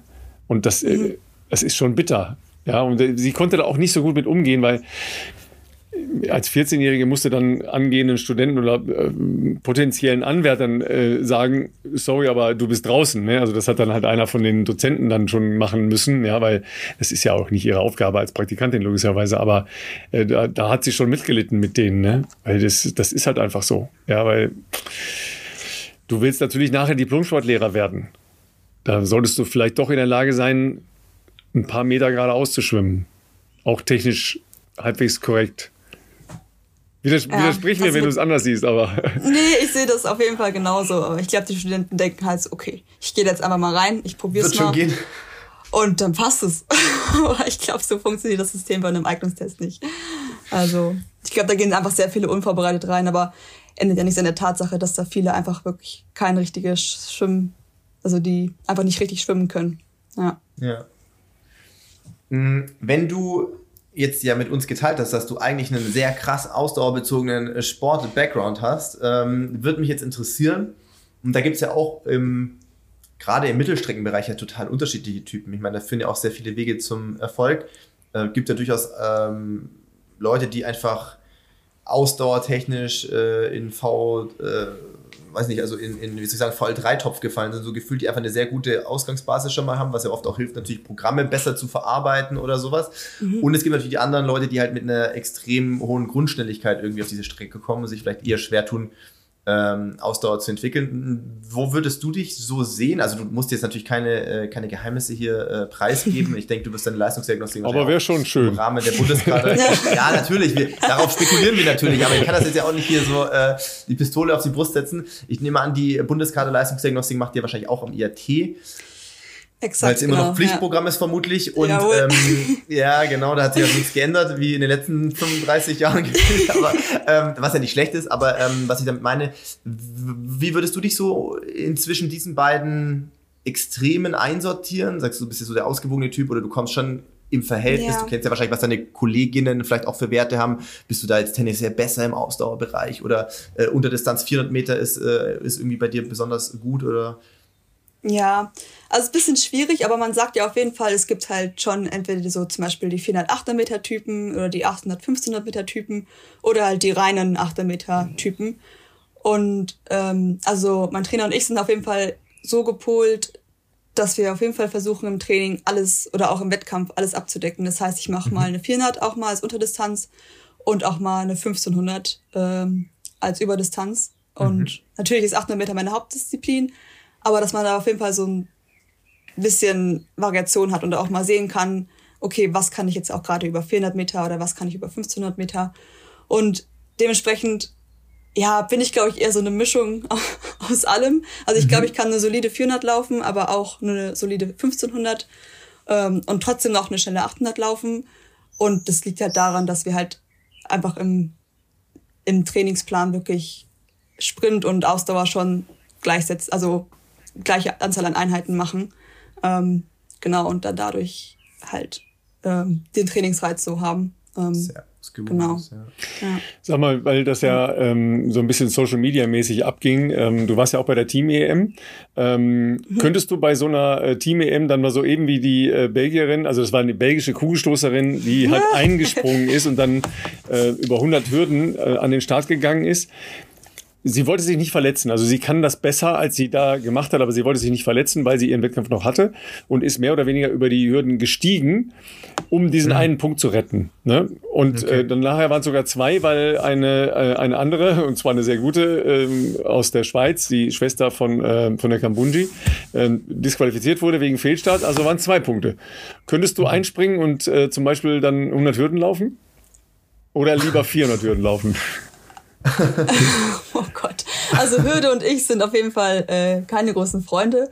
Wenn ich das irgendwo im Training Hürdensprünge machen muss, habe ich da schon sehr viel Respekt vor. Aber ich würde es fürs Team machen und dann halt wahrscheinlich auch eher so, dass ich mich nicht verletzen würde. Ähm, aber wenn du mich jetzt fragen würdest, ob ich dann zum Beispiel eine 5000 laufen müsste oder so. Oh ja, das wäre interessant. Das wäre interessant, ja. also ich glaube, den einen Punkt würde ich holen, weil ich ins Ziel kommen würde, aber ähm, so richtig mithalten kann man dann natürlich mit nicht. Dann vielleicht eher eine 1500, weil da war es jetzt zum Beispiel auch taktisch und ähm, das kommt mir dann vielleicht eher mehr zu, zugute als ähm, eine 5000. Ja. ja, das ist ja eine der wenigen äh, Gelegenheiten, dass man überhaupt als Team jetzt so auftritt, ne? also wo man wirklich jetzt auch als Team gewertet wird. Ja, klar, man, man geht natürlich auch mehr oder weniger als deutsches Team zu Europameisterschaften, Weltmeisterschaften, Olympischen Spielen und so weiter, das ist klar, aber letztlich ist es ja, ist ja ein Einzelsportart. Ne? Das ist schon so. Ähm, wie, wie war jetzt so ein Auftritt für dich? Und ähm, ihr, habt da Bronzemedaille gewonnen. Ähm, mit was für einem Gefühl gehst du dann da raus? Was bringt dir das für deine Saison, für, für deine Karriere? Ja, es war schon ein mega cooles Event. Also ich war tatsächlich schon vor zwei Jahren äh, mal dabei. Das war auch dann in Chorsow, ähm, aber halt Corona-bedingt. Und da war ich halt über 1500 Meter an dem, am Start und äh, es war nicht so erfolgreich, äh, weil ich halt... Aber du hast den einen Punkt gemacht. Ich glaube, ich, glaub, ich habe sogar zwei Punkte ah, geholt. aber da war halt auch der, also ich bin halt ähm, gelaufen, weil kein anderer wollte, weil es war halt kurz vor Olympia und dann wollten die 1500 Meter Leute halt eher trainieren in den Zeitraum und ich dachte mir, okay, dann, wenn ihr mich fragt, dann mache ich das gerne.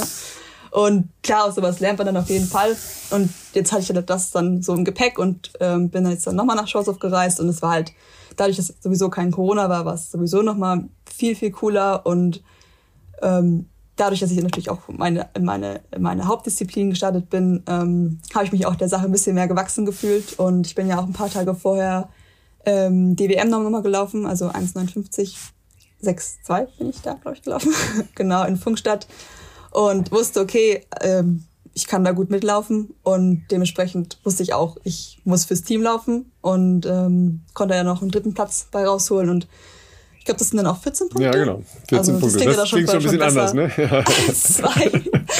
Und ähm, es ist einfach cool zu sehen, dass dann jeder, also gefühlt haben ja so viele performt und ähm, es gab ganz wenig Ausfälle und dann sind wir halt Dritter geworden. Das war halt dann mega cool. Dann waren wir da auf der Siegerehrung, da gab es eine coole Sause, haben wir dann Medaillen bekommen und Konfetti und das war dann schon ähm, echt ein cooles Erlebnis. Also es kann es ruhig öfters geben. Ja.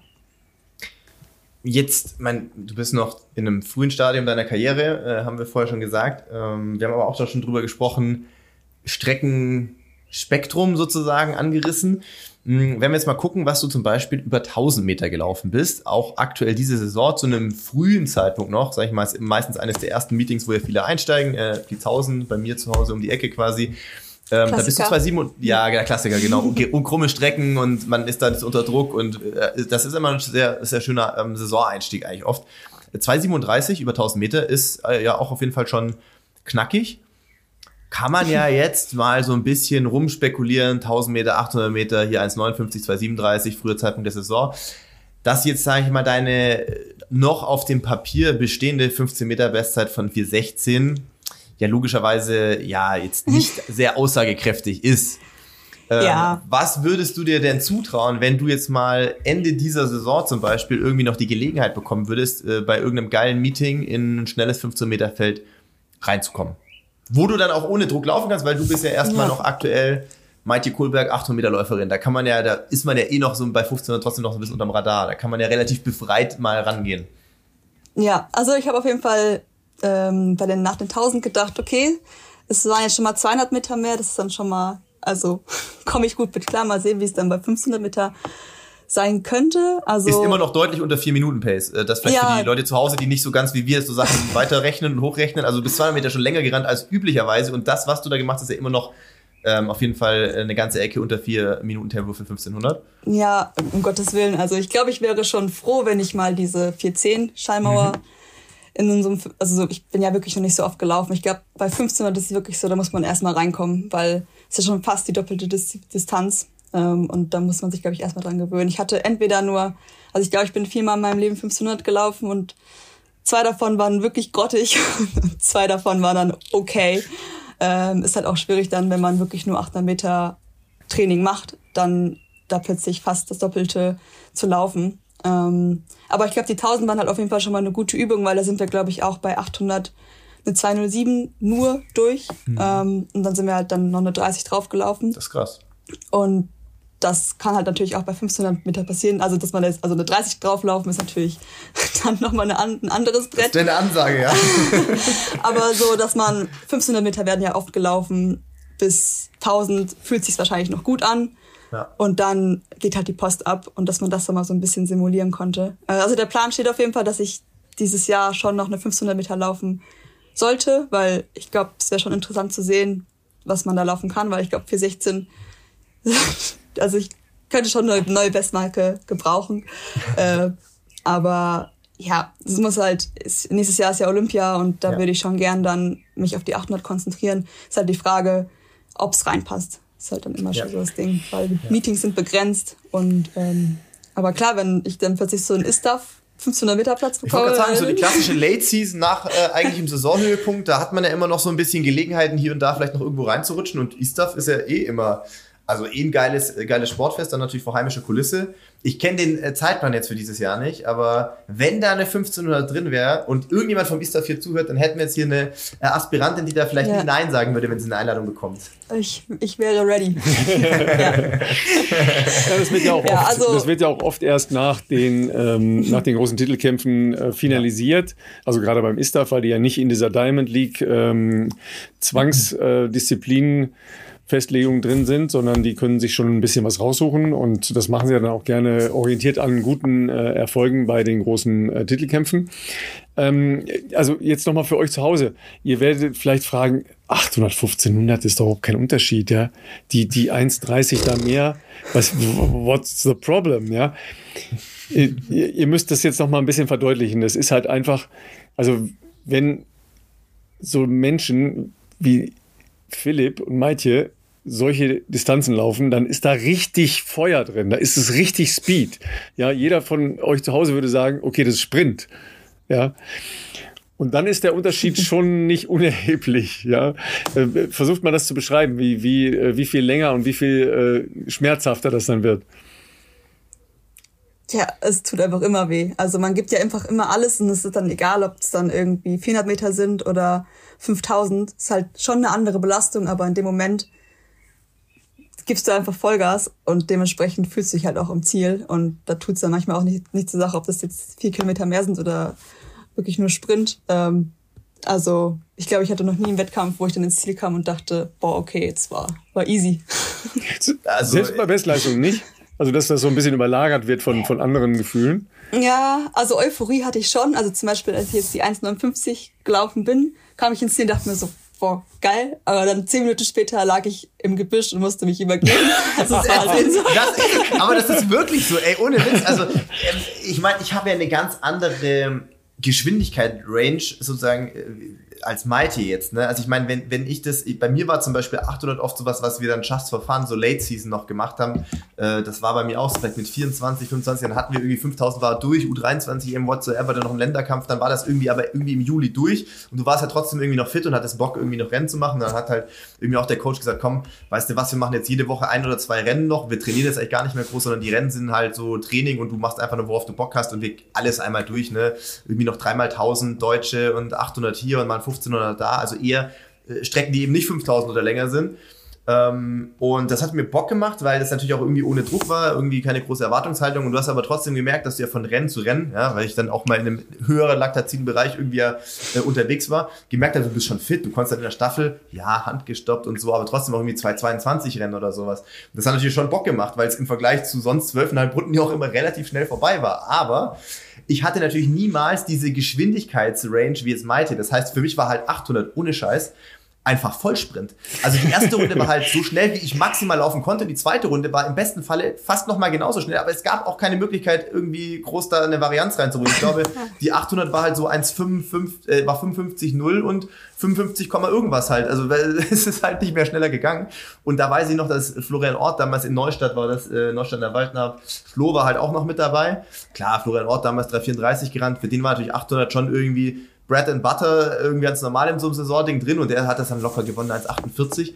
Und wir waren aber noch zusammen bei, weil der Pacemaker war echt, der war crap, der war irgendwie viel zu schnell, da konnte keiner mit und dann waren wir eh alleine und der Flo ist halt einfach bei 200 noch so, der hat einfach noch so einen Gang extra gehabt, den gibt's bei mir halt einfach nicht. Und ich dachte mir wirklich, weil du dann so verbissen versuchst, da mitzugehen, bei so 70, 60 vor Schluss. Ich habe gedacht, ich komme nicht mehr ins Ziel. Ohne Scheiß, 60 Meter. Ich habe gedacht, meine Beine sind so dead, ich komme nicht mehr zu dieser Linie. Und dann siehst du zwar kurz die Uhr und ähnlich wie es Maite gerade beschrieben hat, du bist so kurz so von krasser Schmerz und Laktat und schlecht und übel so zu, oh, krasse Euphorie, Alter, 1,50, schon ganz schön gut. Und dann, aber wirklich ein paar Minuten später direkt, oh Gott, mir ist so speiübel. Also das war schon eigentlich immer ganz, ähm, ja, wie soll ich sagen? Also es hat sich kurz vielleicht die Euphorie durchgesetzt, aber dann hat dann auch die Realität des Lebens wieder eingeholt. Also da muss man halt sagen, Leute, ähm, Laktat, wovon wir sprechen, ist halt Milchsäure, das ist ja eigentlich ein Abfallprodukt letztlich des Körpers, wenn man halt äh, eine sehr intensive sportliche Betätigung macht, wo halt äh, über die reine Sauerstoffzufuhr ähm, dieser Bedarf nicht mehr gedeckt werden kann, dann entsteht diese ja, Milchsäure, die dann auch dafür sorgt, dass es womöglich äh, dazu führen kann, dass man sich übergeben muss. Ich glaube, die Leute denken jetzt so, warum machen die das? macht sowas? Und das ist ja auch die richtige Frage. Absolut. Weil es lohnt sich. Es lohnt Was sich ist mit den wirklich. Menschen, die sowas machen? Naja, man muss schon, Ja. so ein bisschen Bock auf Schmerzen muss man schon haben. Ne? Also das fängt ja im schon. Prinzip bei- also spätestens bei 400 Meter an. Ähm, äh, die- viele viele, ja viele krasser, von außen denken ja, auf 400 Hürden. 400 Hürden ist viel einfacher, weil man Mhm. äh, sich natürlich zwischendurch ja immer Aufgaben gestellt hat und gestellt bekommt, nämlich jede Hürde und den Rhythmus und so weiter. Es ist wirklich einfacher, weil man nicht so äh, darauf äh, achtet, wie der Schmerz immer schlimmer wird. 800, 1500, äh, 3000, drei Hindernis, das ist, äh, da ist schon sehr viel mit Schmerzen verbunden. Ne? Bei 1500, deswegen kann ich da Mighty auch gut verstehen, wenn du gewohnt bist, das auch vielleicht für euch zu Hause nochmal. Ralf hat das vorher ganz gut angerissen. Es klingt natürlich banal, so irgendwie, wenn du sonst 800 rennst, wie schlimm kann es sein, 1500 dann mal zu laufen, wenn man eh laufen trainiert, so jetzt mal äh, flapsig ausgedrückt, aber wenn du halt so mit, mit, mit, mit Leib und Seele auf 800 trainierst, dann ist halt wirklich 1500 auch vom, vom, vom Mindset eine komplett andere Nummer. Ähm, sonst hast du irgendwie, du ballerst eine Runde an und musst halt eine Runde durchkommen, so. Und da sind halt dann doch drei, drei Viertel Runden. Und ich sag mal so, diese dritte Runde ist halt auch echt eklig. Das hängt wirklich extrem von der Tagesform ab, auch wie sehr du an dem Tag irgendwie, mit welchem Fuß du aufgestanden bist, wie sehr du an dem Tag leiden willst. Wenn die dritte Runde scheiße ist, aus welchen Gründen auch immer, dann ist das Rennen halt crap. Da hast du keine Chance mehr einfach. Das ist gelaufen. Wenn die dritte Runde, wenn du gut durchkommst, so bis 1000 so irgendwie so halbwegs in diesem Feld irgendwie mitschwimmen kannst, dann, dann fand ich, ging's bei mir immer, weil die letzten 500, das geht dann irgendwie. Du hast dann 100, dann ist schon letzte Runde und dann letzte Runde, okay, was machst du halt Augen zu und durch. Aber diese Runde 3 zwischen 800 und, und 1200, das ist halt so, da trennt sich oft dann die Spreu vom Weizen und das ist halt auch für die Birne echt immer, fand ich Ja. schon auch trotzdem schwierig gewesen. Ja, also ich habe mir auch oft gedacht, okay, wenn du jetzt wirklich dann, dann gehst du ja eine 212 auf 800 durch oder eine 243 auf 1000, dann denke ich mir, das schaffe ich doch. Aber es ist wirklich dann, wenn du in dem Rennen bist, dann ist es auch vom Kopf her so schwierig, dann noch weiterzulaufen. Also das, den Moment hatte ich echt oft. Also dann denke ich mir, hä, ich kann doch eigentlich gerade zwei Minuten laufen mit 800, warum tun mir dann 212 schon weh? Ja. manchmal ganz keinen so. Sinn, ne? Das ist wirklich gar keinen Sinn. Aber es ist dann wirklich auch, glaube ich, vom Kopf einfach auch so eine Sache. Und klar, wenn man Ja. halt nicht gewöhnt ist, länger einfach zu leiden, dann Ja. ähm, tut's halt auch umso mehr weh. Also wir hatten da jetzt am Wochenende eine sehr interessante Diskussion. Ähm, ich war beim Ironman in, ähm, in Frankfurt und die Männer schmeißen sich ja alle auf den Boden danach, weil sie das wahrscheinlich bei den, bei den guten Jungs gesehen haben, also den Frodenos und Kienles und äh, Langes dieser Welt. Die Frauen nicht, die bleiben alle stehen. Also die haben sich ja jetzt nicht weniger angestrengt, ja, sondern hinschmeißen, hinschmeißen oder stehen bleiben. Also du schmeißt dich hin, oder Philipp? Ja. Ja, logisch. Also. Gab wenig, wenig Marathons, wo ich stehend hinter der Ziellinie war.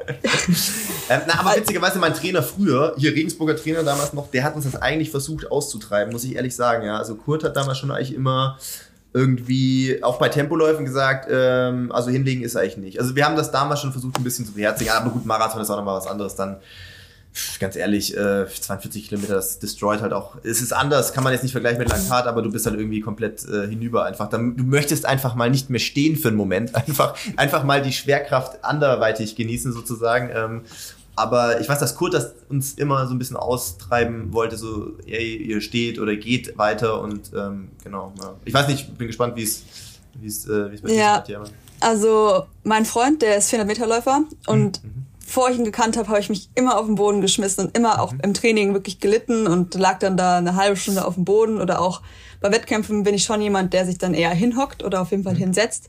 Und er hat mir gemeint, Maitje, das ist der größte Fehler, den du machst. Wenn es dir nicht gut geht, darfst du dich auf keinen Fall hinhocken, ist vielleicht noch gerade okay, aber auch nicht lange, aber du darfst dich auf keinen Fall hinlegen oder irgendwie, weil ich glaube, also da ging's und ich habe es dann auch wirklich ausprobiert, es geht einem wirklich besser, wenn man einfach geht, irgendwie versucht, einfach ein bisschen weiter zu latschen und irgendwie ein bisschen den Kreislauf aufrichtet. Weil wenn man sich einfach mit 23, 24 Millimol Laktat auf den Boden knallt, dann hast bist du auch eher knocked out, als ähm, wenn du den Kreislauf auch ein bisschen also irgendwie auf Trab hältst und vielleicht ein bisschen dadurch das Laktat ein bisschen runter runterkriegst. Und seitdem ähm, habe ich das Gefühl, dass es wirklich besser funktioniert, obwohl in Funkstadt hat es jetzt nicht funktioniert, weil, wie gesagt, also da musste ich mich dann trotzdem irgendwie übergeben und ähm, ging es mir nicht so gut, aber das ist dann vielleicht nochmal, da war ja wirklich Adrenalin pur und ich glaube dann die Aufregung und sowas, dann sind das vielleicht noch solche Faktoren. Aber ich glaube, mittlerweile bin ich auch Team. Einfach irgendwie das bisschen, bisschen aushalten und einfach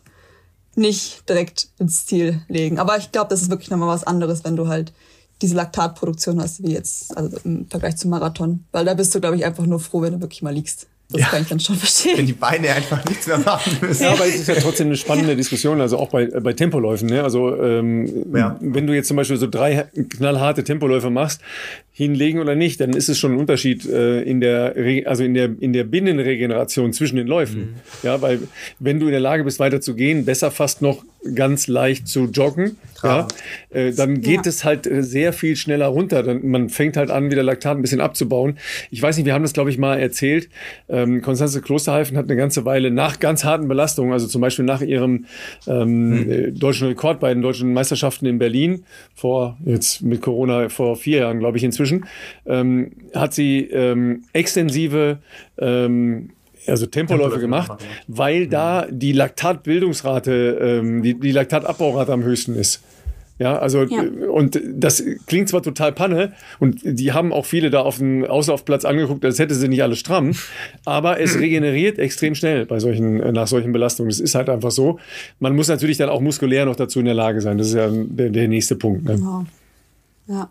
Ja, aber ich glaube, mittlerweile ist auch so, dass, also ich habe öfters gehört, dass gerade bei 1500 Meter Männern, die, die auch schon irgendwie gerade gelaufen sind, dann einfach nachher als Auslaufen einfach nochmal irgendwie eine Threshold-Session machen Ja. oder sowas sind. Wenn ich mir, ich könnte mir gar nicht vorstellen nach, also ich bin schon, ich hasse Auslaufen, wirklich, also ich finde das auch schon schrecklich und da muss ich mich auch schon mal zu zwingen, aber wenn ich ja noch irgendwelche Läufe knallen müsste, selbst wenn es nur Threshold ist, dann würde ich mir schon denken, wird meinen einen Vogel zeigen und sagen, nee, mein, Aha, okay. Jetzt äh, kommen wir mal zum äh, Verhältnis zu deinem Trainer. Du zeigst ihm mal so einen Vogel, wenn er dir irgendwelche harten Sachen gibt.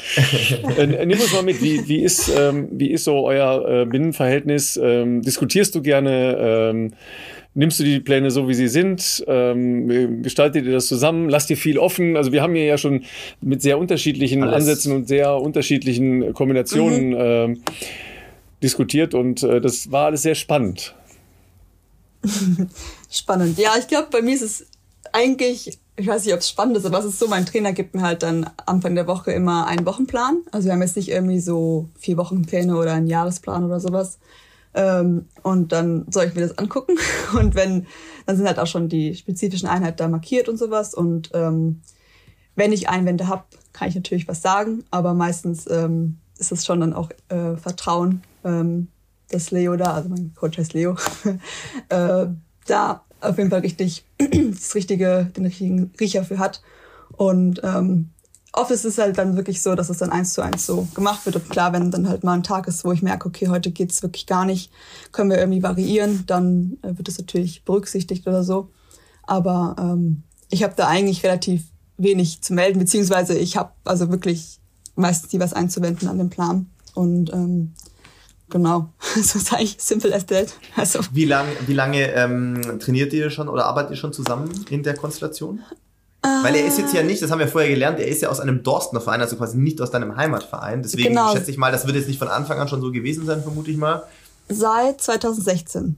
Oh, okay, doch schon so lang. Wow, okay, krass, das ist ja schon ja. Ganze, dann, dann muss es nochmal mitnehmen. Wo, wie, wie seid ihr zusammengekommen äh, als Er als hat Trainer dich beim Triathlon gecastet, wahrscheinlich. so schätze ich das Du ein, hast versehentlich einen Ausflug in, in Crosslauf gemacht.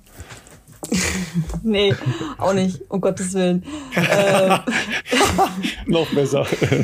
ich habe den Darmstadt-Cross-Sprint mitgemacht und das hat mir schon gereicht. Das sind ja immer diese 2x600 oder ja. sowas. Oder, das war schon Limit. Ähm, nee, aber back to the topic. Also ich habe ja, wie gesagt, jahrelang Triathlon gemacht bei meinem Triathlon-Trainer ähm, in Ahrweiler. Und dann ähm, kam halt ein Kontakt zu einem Laufcoach aus, aus Koblenz. Genau, der mich dann, wo ich, also ich habe beschlossen, ich möchte 800 Meter machen und dann hat mein Triathlon-Trainer, kann da ja dann nichts als Triathlon-Trainer machen. Genau, und dann habe ich ein halbes Jahr ähm, dort trainiert, in da Nähe Koblenz. Und durch den, durch meinen Ex-Trainer, bin ich halt an Leo gekommen, weil er ihn kannte und Leo ja auch früher mal öfters mal in Koblenz unterwegs war und halt auch in Köln studiert hat und sowas. Dann kam halt da irgendwie so die Nähe ans Rheinland. Und dann war ich mit Leo und damals mein Ex-Trainer halt in Paderborn bei so einem, ist ja dieses ähm, dieser Sportcenter, ich glaube Aachen Sportpark oder sowas. Ja, ich dachte genau, jetzt schon beim Osterlauf. Nee. nee. Kurz mal Halbmarathon gelaufen, ja. Beim, beim Sportpark, genau. Und haben halt da mal so fünf Tage lang mittrainiert. Und da mein Extremer dann damals zeitlich nicht mehr ähm, genau hinterherkam, mit mich, mich zu trainieren, hat sich dann Leo quasi bereit erklärt. Ähm, und dann bin ich halt Ende 2016, ähm, genau, seit bei Leo und äh, Soweit, so gut. Ja, also nochmal ja. komplett der Name Leo Mons Dietz ne, ähm, ist, ist sein kompletter mhm. Name. Ähm, und er, er hat mir ja schon gesagt, klar, Kassel jetzt natürlich, aber WM habt ihr jetzt ja auch, auch schon sicher. Ähm, gehen wir nochmal zur WM, weil das war ja dein ähm, sicher mit Abstand größter Erfolg, Halbfinale bei den Weltmeisterschaften zu erreichen. Was hat das mit dir gemacht, mit, äh, mit dir als 800-Meter-Läuferin, mit dir auch als, äh, als Leichtathletin äh, überhaupt, ähm, wenn man da ja doch in einer Disziplin, wo es wirklich in der Welt knallhart abgeht, bis dahin kommen kann? Ja, es war auf jeden Fall, also eigentlich das, das also es ging ja eigentlich schon los 2021, wo ich dann die 1,59 gelaufen bin und mich dann durch diese Zeit halt für die WM 2022 qualifiziert habe. Allein da habe ich ja schon gemerkt, okay, irgendwie ist, bist du plötzlich mitten im Topf der Weltklasseläufer mit der Zeit und hast dich jetzt einfach mal ein bisschen unerwartet für alle, auch für mich, für eine WM qualifiziert. Und dementsprechend bin ich da halt eigentlich ohne ganz große Erwartungen reingegangen, weil ich dachte, okay, geil, ich bin auf jeden Fall überhaupt schon mal dabei. Und dass es dann natürlich für ein Halbfinale gereicht hat. Und ich glaube, ich bin auch nochmal Seasons Best gelaufen in dem, in dem Lauf. Ähm, ja, also das war dann schon sehr, sehr cool. Und dann war ja im selben Jahr auch noch die EM, äh, wo ich mich dann auch nochmal europäisch so vergleichen konnte und bin halt da dann Neunte geworden. Und das war dann wirklich so, okay, cool, du bist wirklich, hast es geschafft und bist einfach dabei jetzt plötzlich. Ähm, quasi innerhalb von einem Jahr und konnte sich auch dann quasi etablieren oder zeigen, dass das jetzt nicht nur eine Eintagsfliege war mit der 1,59. Und ja, jetzt steht ja schon die nächste WM an und bin gespannt, wie es da läuft. Ja, ja da gibt's ja noch vielleicht den einen oder anderen kleinen Zwischenschritt. Ähm, hat das dann in deiner Herangehensweise an die neue Saison was verändert? Also konntest du danach dann äh, auch Pause machen äh, oder wolltest du dann gleich weiter, weiter, weiter? Jetzt welche Saison? Also die zu, zu dieser Saison hin. Also nach der, nach der 22er Saison war das ja eine, eine fette Saison, war, ne? Mit WM, EM und sehr spät ja noch das Ganze. Also das war ja schon äh, auch ja. äh, für Leichtathleten äh, wirklich ein, ein, großes Ding, ne? Ja, danach war ich auf jeden Fall psychisch und physisch erstmal platt und ich glaube, dann habe ich auch wirklich erstmal drei, vier Wochen erst gar, also bisschen, erst gar nichts gemacht und dann vielleicht bisschen gedockt oder bisschen, ja, mal gelaufen. Ähm, da musste man sich schon von erholen, dass man da plötzlich zwei Saisonhöhepunkte hatte mit einer WM und einer EM und dann war natürlich noch Deutsche Meisterschaft und sowas, was natürlich auch dazu gehört. Ähm, genau, und deswegen habe ich dann, glaube ich, erst irgendwie im Oktober wieder angefangen. Also die EM war ja im August, Ende August und dann habe ich wirklich den ganzen September, habe ich meine Grundausbildung bei der Bundeswehr gemacht. Ich bin auch äh, Sportfördersoldatin, genau. Und dann... Ähm, Wie war das so? Ja, es war auf jeden Fall. Ich höre, ich höre das ganz unterschiedliche Geschichten. Manche finden es total ähm, erfrischend, irgendwie da in eine ganz andere Szene einzutauchen. Manche sagen so, oh Gott, gut, dass es irgendwie, dass ich es hinter mir habe. Also ähm, war wie war so dein Eindruck? Schon einfach anders, als ich es mir vorgestellt hätte. Also es war so schon ein bisschen entspannter, aber ich dachte, es so, wäre ein bisschen okay. mehr nochmal so fünf Uhr morgens aufstehen und mhm. dann, also ein bisschen mehr, dass man da, ja, ich würde jetzt nicht sagen Drill, aber auf jeden Fall dass es alles ein bisschen strenger ist, aber ähm, ich glaube, dadurch, dass wir halt einfach diese Spitzensportler sind, haben wir da einfach unsere vier Wochen durchgezogen und ähm, es war cool, weil man einfach mit vielen Sportlern zusammen war und ähm, man hat es zusammen durchgezogen und es war auf jeden Fall anders hart. Also man hat jetzt, ich musste jetzt keine Läufe machen, sondern ich musste ja irgendwie 30 Kilometer Kilo Marsch? Ja, 20 oder sowas. 20, okay, äh, ja. Auf jeden Fall äh, mit einem weiß nicht, wie viel Kilo Rucksack schleppen. Das war halt dann meine Challenge für den Monat. Und ähm, ja, also man konnte viele neue Eindrücke entdecken und es ist halt schon auch einfach ein Privileg, dass es sowas gibt in Deutschland oder es gibt ja auch viele, ich glaube in Europa gibt es das schon auch verbreitet, ähm, dass man da einfach einfach eine duale Karriere, Karriere mit der Bundeswehr machen kann und genau, dass einem sowas ermöglicht wird. Und war auf jeden Fall ein Erlebnis und ich bin froh, das gemacht zu haben, aber ich würde es jetzt nicht jede Woche machen. Jetzt ja. gibt es aber ja den, die Lehrgänge jedes Jahr, oder? Oder ist das nicht, ich weiß gar nicht, ist nicht jedes Jahr, glaube ich, aber ab ja, und an musste. Genau, man muss es halt ab und zu machen, wenn nicht gerade eine internationale Meisterschaft ansteht. Jetzt ist ja vor Olympisches Jahr, das heißt, man muss keinen machen, äh, keinen Lehrgang machen, aber ähm, es kann halt gut sein, dass nach Paris dann, okay, jetzt machst du mal deinen Feldwebel-Anwärterlehrgang. So, genau. Und dann bist du dann mal vier Wochen in Hannover in der Kaserne und ähm, bist dann noch ein bisschen da unterwegs, ja. Ja, aber ich glaube, das ähm, gibt ja eine ganze Menge Beispiele. Ne? Also Gesa, mit der wir ja vor zwei Wochen gesprochen haben, die hat das, glaube ich, auch gemacht. Ähm, also gibt es ja reichlich äh, Beispiele. Und man trifft ja tatsächlich auch Sportler aus anderen Sportarten, die man ja. sonst eigentlich ja auch ähm, selten bis nie irgendwo mal trifft. Ne? Das ist ja auch, auch so ein Punkt. Ne? Ihr wart ja jetzt genau, eigentlich ja im, im Rahmen auch der, äh, der European Games. Habt ihr da eigentlich sonst irgendwas von mitbekommen? Also die Team-EM war ja eigentlich im Rahmen der European Games. Ja, also es war ein bisschen schade, man hat eigentlich fast gar nichts mitbekommen von den äh, anderen Sportarten, weil Leichtathletik halt ja sein eigenes Ding gemacht hat. Ist mir jetzt auch wieder aufgefallen, dass es bei den deutschen Meisterschaften genauso ist. Es gibt ja die Finals. Finals, Und Finals, wenn ich kurz, kurz korrigieren darf, ja, in, in Neuhochdeutsch. Finals. Finals Alle genannt. sagen Finals. Ja. okay. Die äh, Finals. äh, wo war ich? Genau, und äh, die sind ja in Berlin. Mhm. Und nee, die wir sind wieder die, Kassel. Ich muss nochmal korrigieren, sorry, dass ich dazwischen quatsche. Die sind tatsächlich ja. in diesem Jahr in Düsseldorf und Duisburg. Ach, dass krass, du als okay. in Köln lebende das jetzt nicht so auf dem Schirm hast, sei dir verziehen, ja, weil da ja eine Scheiße, ja. ideologische und kulturelle Schranke ist zwischen diesen beiden Städten. Ja, aber tatsächlich, ja. ähm, tatsächlich ist es so, dass die, die, der Hauptaustragungsort ist Düsseldorf. Da bin ich am Donnerstag und Freitag und kommentiere Stabhochsprung, übrigens mit Silke Spiegelburg zusammen. Und dann sind die deutschen Meisterschaften in Kassel, also die deutschen Leichtathletikmeisterschaften. Der Rest ist in Duisburg und Düsseldorf, außer Schwimmen, das ist in Berlin. Okay, genau, weil ich habe nämlich eine Freundin, die mit mir Grundausbildung gemacht hat und die äh, jetzt nämlich schwimmt in Berlin am Wochenende. So und da mhm. dachte ich so, okay, ich dachte, es wäre alles in Berlin, aber dann ist es ja noch mal mehr aufgeteilt. Ja. Mhm. Weil ich fand das irgendwie ein cooles Konzept, dass das alles mal in Berlin ja. auf einem Haufen ja. war. Und so hätte ich es mir jetzt auch bei den European Games gewünscht, weil, ach, ist also einfach cool für alle. und äh, sowas ist, ist, blickt man gar nicht mehr durch, wer wann wo deutsche Meisterschaften hat und dann, oder halt die European Games. Ja. Also. Ja, ich, ich wollte ja noch mal kurz auf diesen kleinen Zwischenstepp, äh, weil ich habe das Gefühl, das sind zwei Ereignisse gewesen, die auf jeden Fall was mit dir gemacht haben können. Das würde mich jetzt interessieren, äh, nämlich die Halle. Ja, äh, also zum einen die deutschen Meisterschaften, ja, sie, sie, sie ja. verzieht schon leicht das Gesicht, aber, äh, aber nicht negativ, ja. Ähm, wo du ja als ja. Favoritin angetreten bist ähm, zum mhm. Finale. Und dann bist du von äh, Jonana Cannabis, die ja hier auch schon bei uns im, im Podcast war, ähm, abgekontert worden. Die war natürlich äh, super happy, ihr 18. Geburtstag äh, und so weiter und so weiter. Ähm, das war ein geiles Finale, aber du bist Zweiter geworden. ähm, und dann bist du noch bei den ähm, Hallen-Europameisterschaften gewesen und warst mhm. im Finale. Und ähm, da musst du uns nochmal mitnehmen, was, was das so für, für, für Steps waren hin zu dieser Saison. Mm, ja, also eigentlich bin ich schon mit dem Gedanken reingegangen bei den deutschen Meisterschaften, okay, also das Ding heute zu gewinnen, ist die Wahrscheinlichkeit ist schon hoch. Und dementsprechend ist auch wirklich jeder zweite zu mir gekommen, ach Maite, ja, heute gewinnst du das Ding, ne? Ja, heute mm. gewinnst du, ja, ja, ach ja, heute ist ja total einfach, heute zu gewinnen. Und es war dann, also ich war zum ersten Mal ähm, so eine, in so einer Favoritenrolle.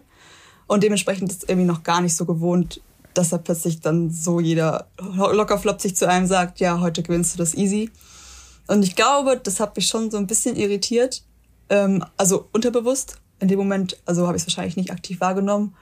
Und dann habe ich natürlich dann einfach innerhalb des Finals ähm, einfach taktische Fehler gemacht, dass man jetzt, also eine 60 anlaufen, das schafft, also schaffen mehrere in Deutschland. Und dann gewinnt halt der, der an dem Tag halt die beste Schlussrunde hat oder den, den besten Schlussspurt. Und das war halt an dem Tag Yolanda. Und ähm, man hat ja gesehen, dass die Form eigentlich da war, weil ich dann zwei Wochen später eine 201 gelaufen bin in einem europäischen Finale. Ähm, genau, also da konnte man auf jeden Fall viel daraus lernen. Und ich glaube, es gehört auf jeden Fall auch dazu. Auch gerade dass man plötzlich dann als Favoritin zählt und dann da muss man erstmal mit umgehen. Also ich muss das auf jeden Fall erstmal. Ähm, ja, also so war das dann halt. Ja, weil ich habe hab mir schon gedacht, dass das, ja. also im besten Fall ist ja eine Lernkurve, ja, und äh, es sind halt Erfahrungen, mhm. die man nicht sich theoretisch vornehmen kann, sondern die muss man erleben, weil anders funktioniert es leider nicht, ja. Ja, nee, genau, also ähm, klar war ich auf jeden Fall enttäuscht, weil ich wollte unbedingt gewinnen kann man ja schon so, also.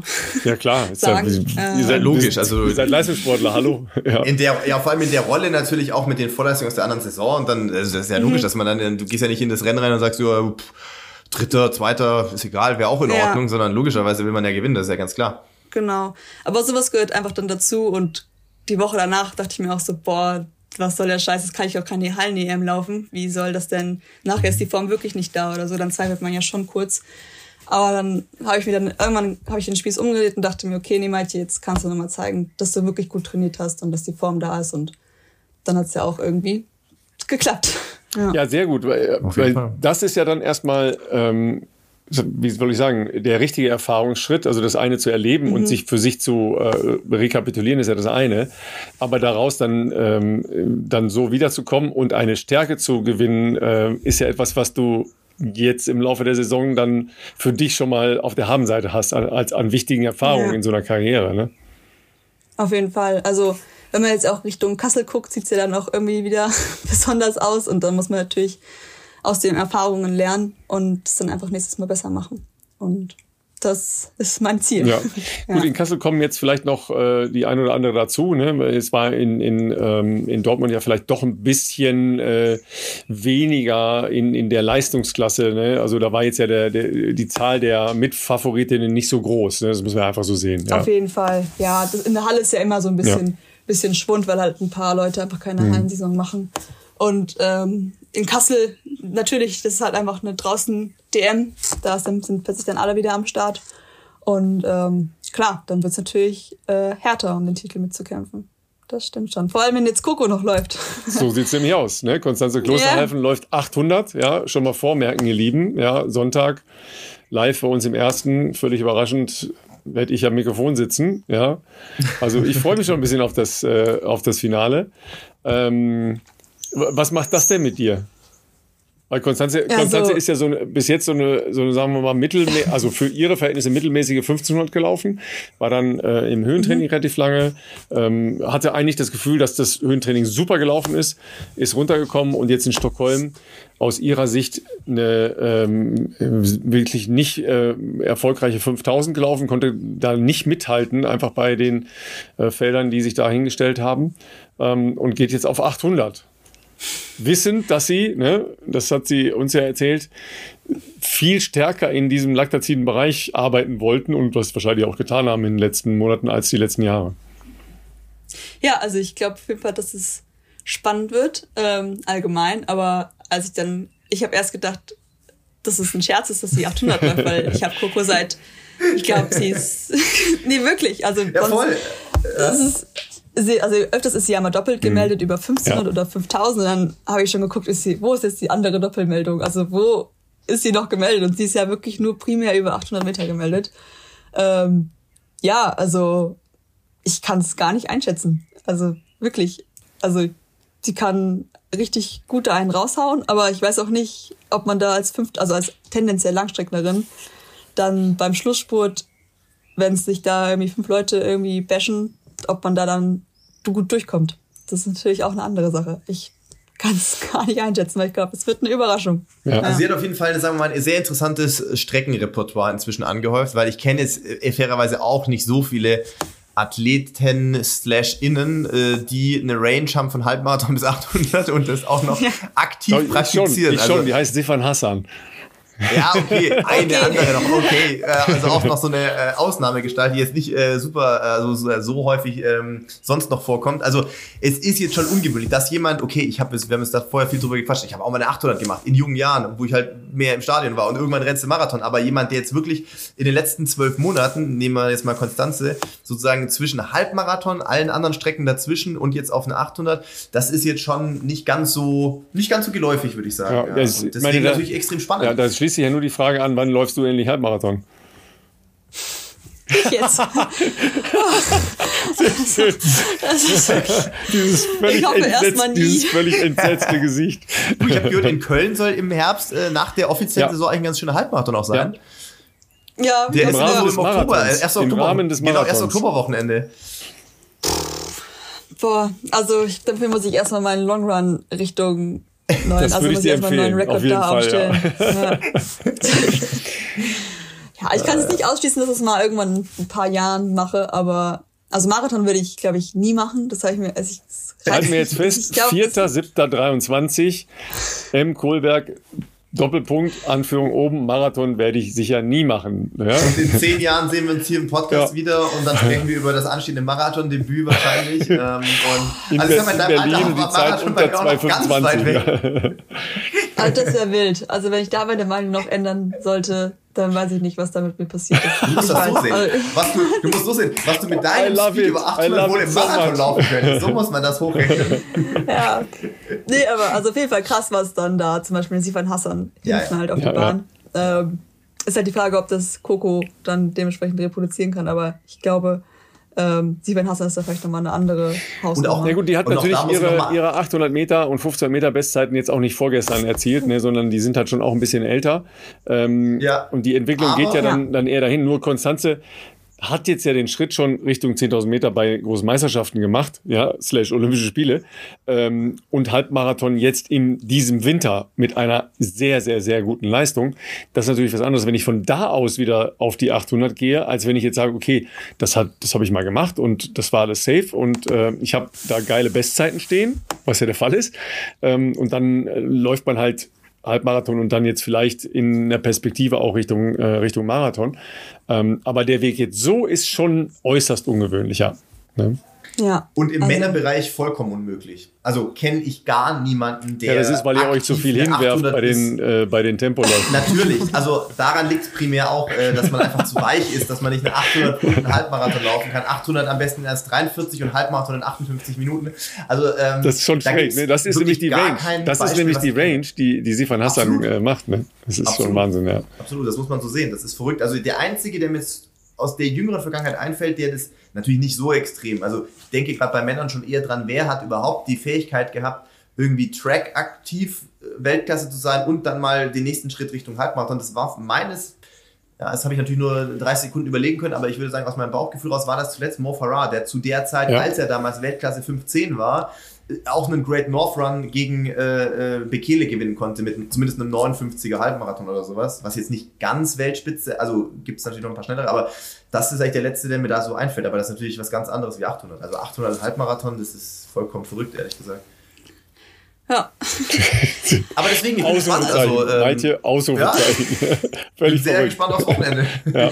Also es, wie gesagt, ich glaube, es wird spannend. Also ähm, ja, ich freue mich ja. wenn es ein schnelles Rennen wird, kann ich mir, also ich, also wenn es Richtung zwei Minuten geht, ist halt dann wirklich schon die Frage, ob dann Coco da mit einer 59, 58 Angangsrunde, Dann noch sprinten kann. Ne? ob Mhm. sie darauf trainiert Ja, ja, ist. ja. Also das Klar. ist ja schon sehr, sehr Laktazid Ja. und auch ein hohes Tempo. Ja. also, Klar. Was waren die 15 Meter Zeit, Ralf? Ich habe die leider äh, nicht mitbekommen. Was Ich meine äh, 406 Ende. Ähm, Okay, ja. ne, das war ja direkt nach unserem Podcast, ist sie ja dann nach äh, Doha ähm, zum ersten Stimmt, Diamond stimmt. League Meeting. Ja, sowas in der Preis. Aber das ist ja jetzt auch schon lange her. Ne? Das ist ja schon Ist etliche schon Wochen her. Wochen natürlich ne? wieder ja, her, Das, das ist auch, ist keine, das- keine echte Referenz mehr. Ähm, Malte, lass uns noch mal kurz ähm, auf deinen Verein schauen, ähm, weil es ja schon für eine Weltklasse-Athletin erstaunlich ist, dass sie noch bei ihrem Heimatverein ist. Ähm, Das habe ich in unserem Vorgespräch aufgebracht. Da habe ich nämlich auch gesagt, Ralf, wo, was, welchen Verein startet meint ihr denn? Und dann hast du gesagt, ey, äh, Kreis Arbeit. Dann habe ich gesagt, hä, nee, aber das ist doch bestimmt ihr, ihr, also ihr Jugendverein quasi gewesen. Ja. Jetzt bestimmt für irgendwas Gängiges äh, starten, so wie äh, ja, aber, aber nimm uns mal, nimm uns mal mit. Was, was, äh, was hält dich ja. da noch? Genau. Ja, also ich bin schon ein sehr heimatverbundener Mensch. Ähm, Und ja, also man muss auch dazu sagen, wir haben wirklich allgemein in Rheinland-Pfalz eine sehr gute Sporthilfeförderung, die Sporthilfe Rheinland-Pfalz. Ähm, da kann wirklich kein anderes Bundesland mithalten. Wenn es jetzt mal um das Finanzielle geht, wo es ja dann am Ende meistens drum geht bei Sportlern, dass sie sich irgendwie über Wasser halten können. Ähm, und deswegen kam es für, irgendwie für mich nie, also das Land Rheinland-Pfalz und auch dann mein Verein haben sich immer darum bemüht, mich zu halten. Weshalb es für mich halt nie in Frage kam, irgendwie in einen Großverein zu wechseln. Klar kamen auf jeden Fall schon die Anfragen und sowas, aber irgendwie hat sich's für mich nie richtig angefühlt, in einen Großverein zu wechseln. Stand jetzt klar. Also ob's für immer jetzt so sein wird, weiß man auch nicht. Aber bis jetzt finde ich super happy mit der LG Kreis Ahrweiler und auch dann dementsprechend mit der Sporthilfeförderung in Rheinland-Pfalz.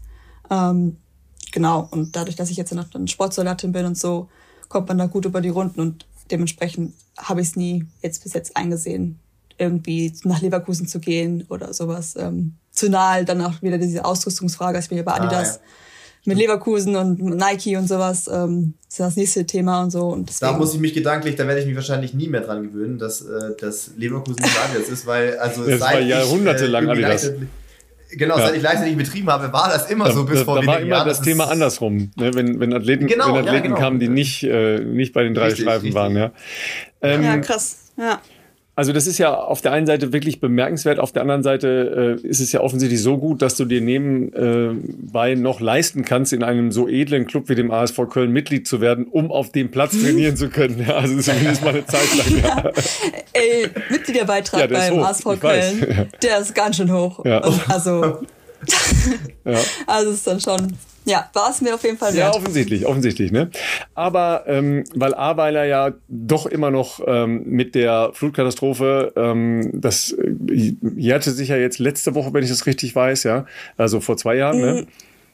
Am 17., ich glaube, Juli Ja. oder so. Ähm, also ja, jetzt bald. Ja. Ja. Ähm, wie, wie war das bei euch? Wie, wie war das bei äh, deinen Eltern in, in der Nachbarschaft? Wie war das äh, mit Sportplatz und so weiter? Ähm, und, und wie weit ist es eigentlich schon wieder? Weil äh, da ja doch sehr, sehr viel kaputt gegangen ist. Ähm, ja, also jetzt erstmal zum Sportplatz. Also es gibt ein Stadion in Ahrweiler oder im Kreis Ahrweiler, das Apoll Apollinaris-Stadion, ähm, wo halt früher schon immer so die Landesmeisterschaften von, vom Rheinland oder Rheinland-Pfalz waren.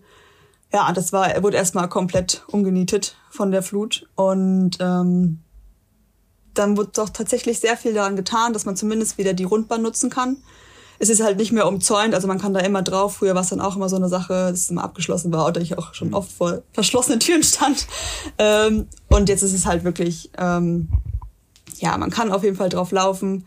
Ähm, aber ich glaube, ich weiß gar nicht, ich glaube mittlerweile ist auch schon mit der Vereinssport natürlich dann dort wieder möglich ähm, oder ähm, Kinder, Kinderfreizeiten oder sowas. Ähm, da hat sich auf jeden Fall schon sehr viel getan. Es ist auch cool zu sehen, dass es da vorangegangen ist, ähm, weil es an vielen Dingen auch auf keineswegs vorangegangen ist. Ähm, ja, und bei meiner Familie war es so, ähm, dass meine Mama auf jeden Fall, die wohnt so fünf Kilometer weg von, von Aweiler, also auf dem Berg, ähm, und war dann dementsprechend zum Glück gar nicht betroffen, aber zum Beispiel meine zwei Brüder, ähm, die in Aweiler wohnen. Der eine, dessen Bude wurde halt auch überflutet und der musste halt in der in Nacht- und Nebelaktion da halt auch äh, Omas aus dem Erdgeschoss und sowas retten. Und ähm, mein anderer Bruder, der hat eine Wing Chun, Wing Chun Schule, also diese Kampfsportart. Mhm. Ähm, da hat er eine, genau so eine Halle sich errichtet und der ist am nächsten Morgen in diese Halle gefahren und da waren plötzlich zehn Autos drinne. Ähm, mhm. also die wurde auch komplett zerstört und ähm, ja, aber im, es ist immer wieder erstaunlich zu sehen, was dann doch für ähm, ja, Courage dann bei den Menschen aufkommt, dass dann die halb Deutschland vorbeikommt und äh, mal kurz beim Aufräumen hilft. Also das war in den ersten Wochen auf jeden Fall schon krass zu sehen. Da hat sich auch sehr viel getan und ähm, die Halle steht wieder und ähm, mein Bruder, also anderer Bruder, konnte auch wieder einziehen und ähm, ja, aber das ist halt dann auch viel durch private Kontakte und so und viel familiäre Hilfe und natürlich auch Hilfe von außen wieder so aufgebaut worden. Aber natürlich gibt's auch noch an Stellen, ich glaube, viele Schulen, die leben noch in Containern und sowas. Ähm, da ist noch einiges äh, rauszuholen. Und ich weiß gar nicht, wie der Stand ist, ob da jetzt einfach irgendwie so einfach hingenommen wurde oder ob da noch irgendwas weiter aufgebaut wird. Das weiß ich gerade nicht, aber es gibt auf jeden Fall noch sehr viel zu tun. Ja, ja weil ich so ein bisschen das Gefühl hatte, dass halt auch ähm, die Menschen, die, wie du sagst, so eine Verbundenheit noch zu, zu ihrer Heimat haben, dass das dadurch eher noch stärker geworden ist. Ne? Also dass man ähm, mhm. versucht, da wirklich gemeinsam ähm, wieder was entstehen zu lassen. Ja, ähm, wie du sagst, äh, Sportplatz mal eben einfach nicht mehr da, äh, aber dann doch versuchen, äh, da so ein Vereinsleben am, am Laufen zu halten oder wieder in Gang zu bringen. Ne? Ja, nee, also es war schon äh, sehr schön zu sehen, dass da einfach dann alle zusammengehalten sind und ich, also zusammengehalten haben. Und also ich finde es auch krass, dass einfach so viele einfach dort wohnen geblieben sind. Also Leute, die halt direkt an der A wohnen, die haben halt ihr Haus wieder errichtet und sagen, nee, wir wollen hier einfach nicht weg, weil das ist unsere Heimat. Und ähm, das finde ich auch sehr bemerkenswert, weil ich wüsste nicht, ob ich das so könnte, wenn ja. mein Zuhause da halt, also wenn ich wirklich da so einer Situation ähm, ja, ausgesetzt wäre. Mit der Ungewissheit natürlich auch zu leben, dass man ja, ja nicht weiß, ähm, ob es sich wiederholt und wenn ja, wann und überhaupt. Und ähm, ja, genau. das stelle ich mir auch, ja auch sehr nicht. schwer ja. vor. Ja. ja, das stimmt. Ja. Ja, aber cool zu hören, dass ähm, eine Weltklasse-Athletin sich so zu ihrer, äh, zu ihrem äh, nicht allzu großen Heimatverein äh, bekennt, ja. Äh, und äh, wie gut bist du im Kampfsport? Weil wir haben jetzt ja ein paar Facetten kennengelernt, die wir noch nicht so kannten, ja. Äh, weil ja, das also mit dem Kämpfen hilft ja schon auch durchaus mal in deiner Disziplin, ne? Wenn man meinen Ellbogen braucht. ja. Also manchmal kann das schon vorkommen, aber ich habe, also Wing Chun ist ja so eine Selbstverteidigungskunst mhm. oder genau und ähm, ich war tatsächlich ein, zwei Mal bei meinem Bruder, aber es war mir dann doch ein bisschen zu brutal. du sollst dich verteidigen. Dann, ja, also also schon, also ich finde es beeindruckend, weil also mein Bruder ist da auch richtig richtig gut drin und wie gesagt, er gibt halt äh, so ist Lehrer.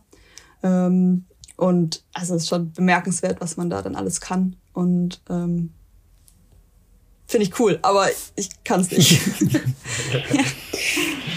So, jetzt haben wir eine Stunde 21 mit dir verbracht, dein, äh, deine äh, Regenerations- und Abendzeit gestohlen, ja. Und äh, wir sind äh, wir sind super happy, dass du ja auch noch, ja, äh, Herr Flieger, ich kann das ja hier sagen an dieser Stelle, ja.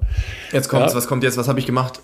Ja, wir mussten ja, äh, meint ihr, noch umlegen von eigentlich dem Ja, wegen mir, Termin, weil ich heute- ne? weil Ja, ich war aber bei unserem gemeinsamen Partner Urlaub war ich verstehst heute. du? Ja. Ja. äh, morgen Urlaub, aber muss ja auch Family Quality Time und so, aber heute noch in Herzo und deswegen, das war heute irgendwie echt schwierig, das in die Woche noch unterzubringen. Insofern ja vielen Dank, Maite, für deine Flexibilität, dass du das heute Abend noch möglich gemacht hast, weil morgen ähm, wäre auf der Autobahn irgendwie schwierig gewesen, glaube ich. Ähm, und ist, wir finden es natürlich klasse, dass das jetzt A, mit dir überhaupt geklappt hat, aber B, natürlich jetzt auch noch timingtechnisch äh, hervorragend vor dem Wochenende. Und ich glaube, da werden natürlich viele, die hier heute zuhören, ähm, das noch intensiver verfolgen, als sie es ohnehin tun würden, weil natürlich Ralf kommentiert, aber auch weil die bestimmt dir folgen werden. Das heißt, wir werden sicherlich auch dein äh, Insta-Profil, wo du ja durchaus auch echt aktiv bist und wo man deinen sportlichen, äh, deine sportlichen Abenteuer verfolgen kann, werden wir bei uns auf jeden Fall in den Show Notes verlinken. Also Leute, folgt gerne der Mighty da und äh, supportet die auf jeden Fall ein bisschen. Ähm, wann ist der Vorlauf? Das wisst ihr beide besser als ich, damit die Leute wissen, wann sie einschalten sollen, aber wird wahrscheinlich auch nicht ganz live zu sehen sein, oder? viel, Ralf? Völlig überraschend ist der natürlich am Samstag. Samstag, Und ja. weil die Leichtathletik natürlich gestreamt wird, ja, wird der Kollege Oh. Tim Tonder auch euren Vorlauf natürlich bei sportshow.de vermitteln.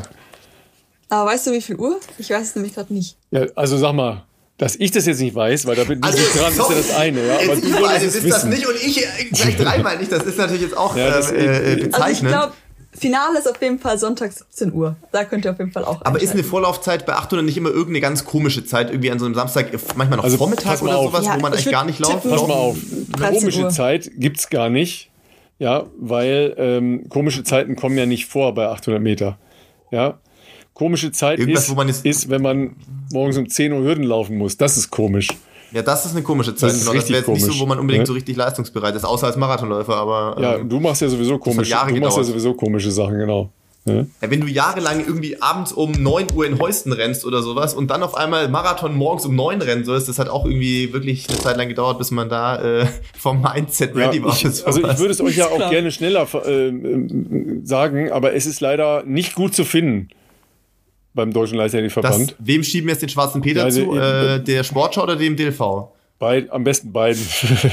Okay, also Leute, wir können Es euch ist, leider ist jetzt in der Aufnahme auf nicht mehr sagen. Fall. Ich weiß, dass um 12.45 Uhr der erste Vorlauf äh, über 1500 Meter, ähm, weil da habe ich nämlich nachher gesch- geschaut, dann muss ich spätestens im Stadion sein, weil dann ist der erste Vorlauf 1500 Meter der Männer, äh, weil ja die 1500er, 800 und so weiter alles am Sonntag die Finals sind, und da schaue ich natürlich die Vorläufer an. Also irgendwann zwischen 12.45 Uhr und 14 Uhr. Und da ihr selbstverständlich nicht nur die 800 Meter der Frauen schauen wollt, Ihr sondern guckt auch eh alles, alles, an, andere. Leute. Einfach Ja. mit Beginn der Übertragung einschalten und dann dranbleiben, bis alles aus ist. So sieht's doch aus und nicht anders. Ne?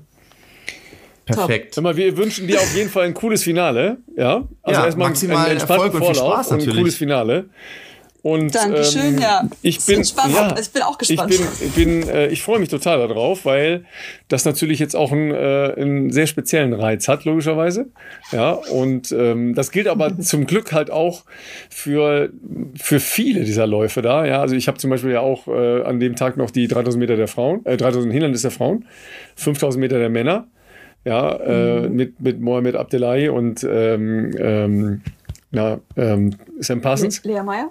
Achso, Ja. Lea, Meier, Lea Meyer läuft nicht die 5000 bei den Männern mit, völlig überraschend, obwohl sie sehr schnell gelaufen ist schon Nee. dieses Jahr. Aber sie läuft die drei, sie läuft die drei Hindernis, genau, und ist ja am Wochenende schon sehr stark gelaufen.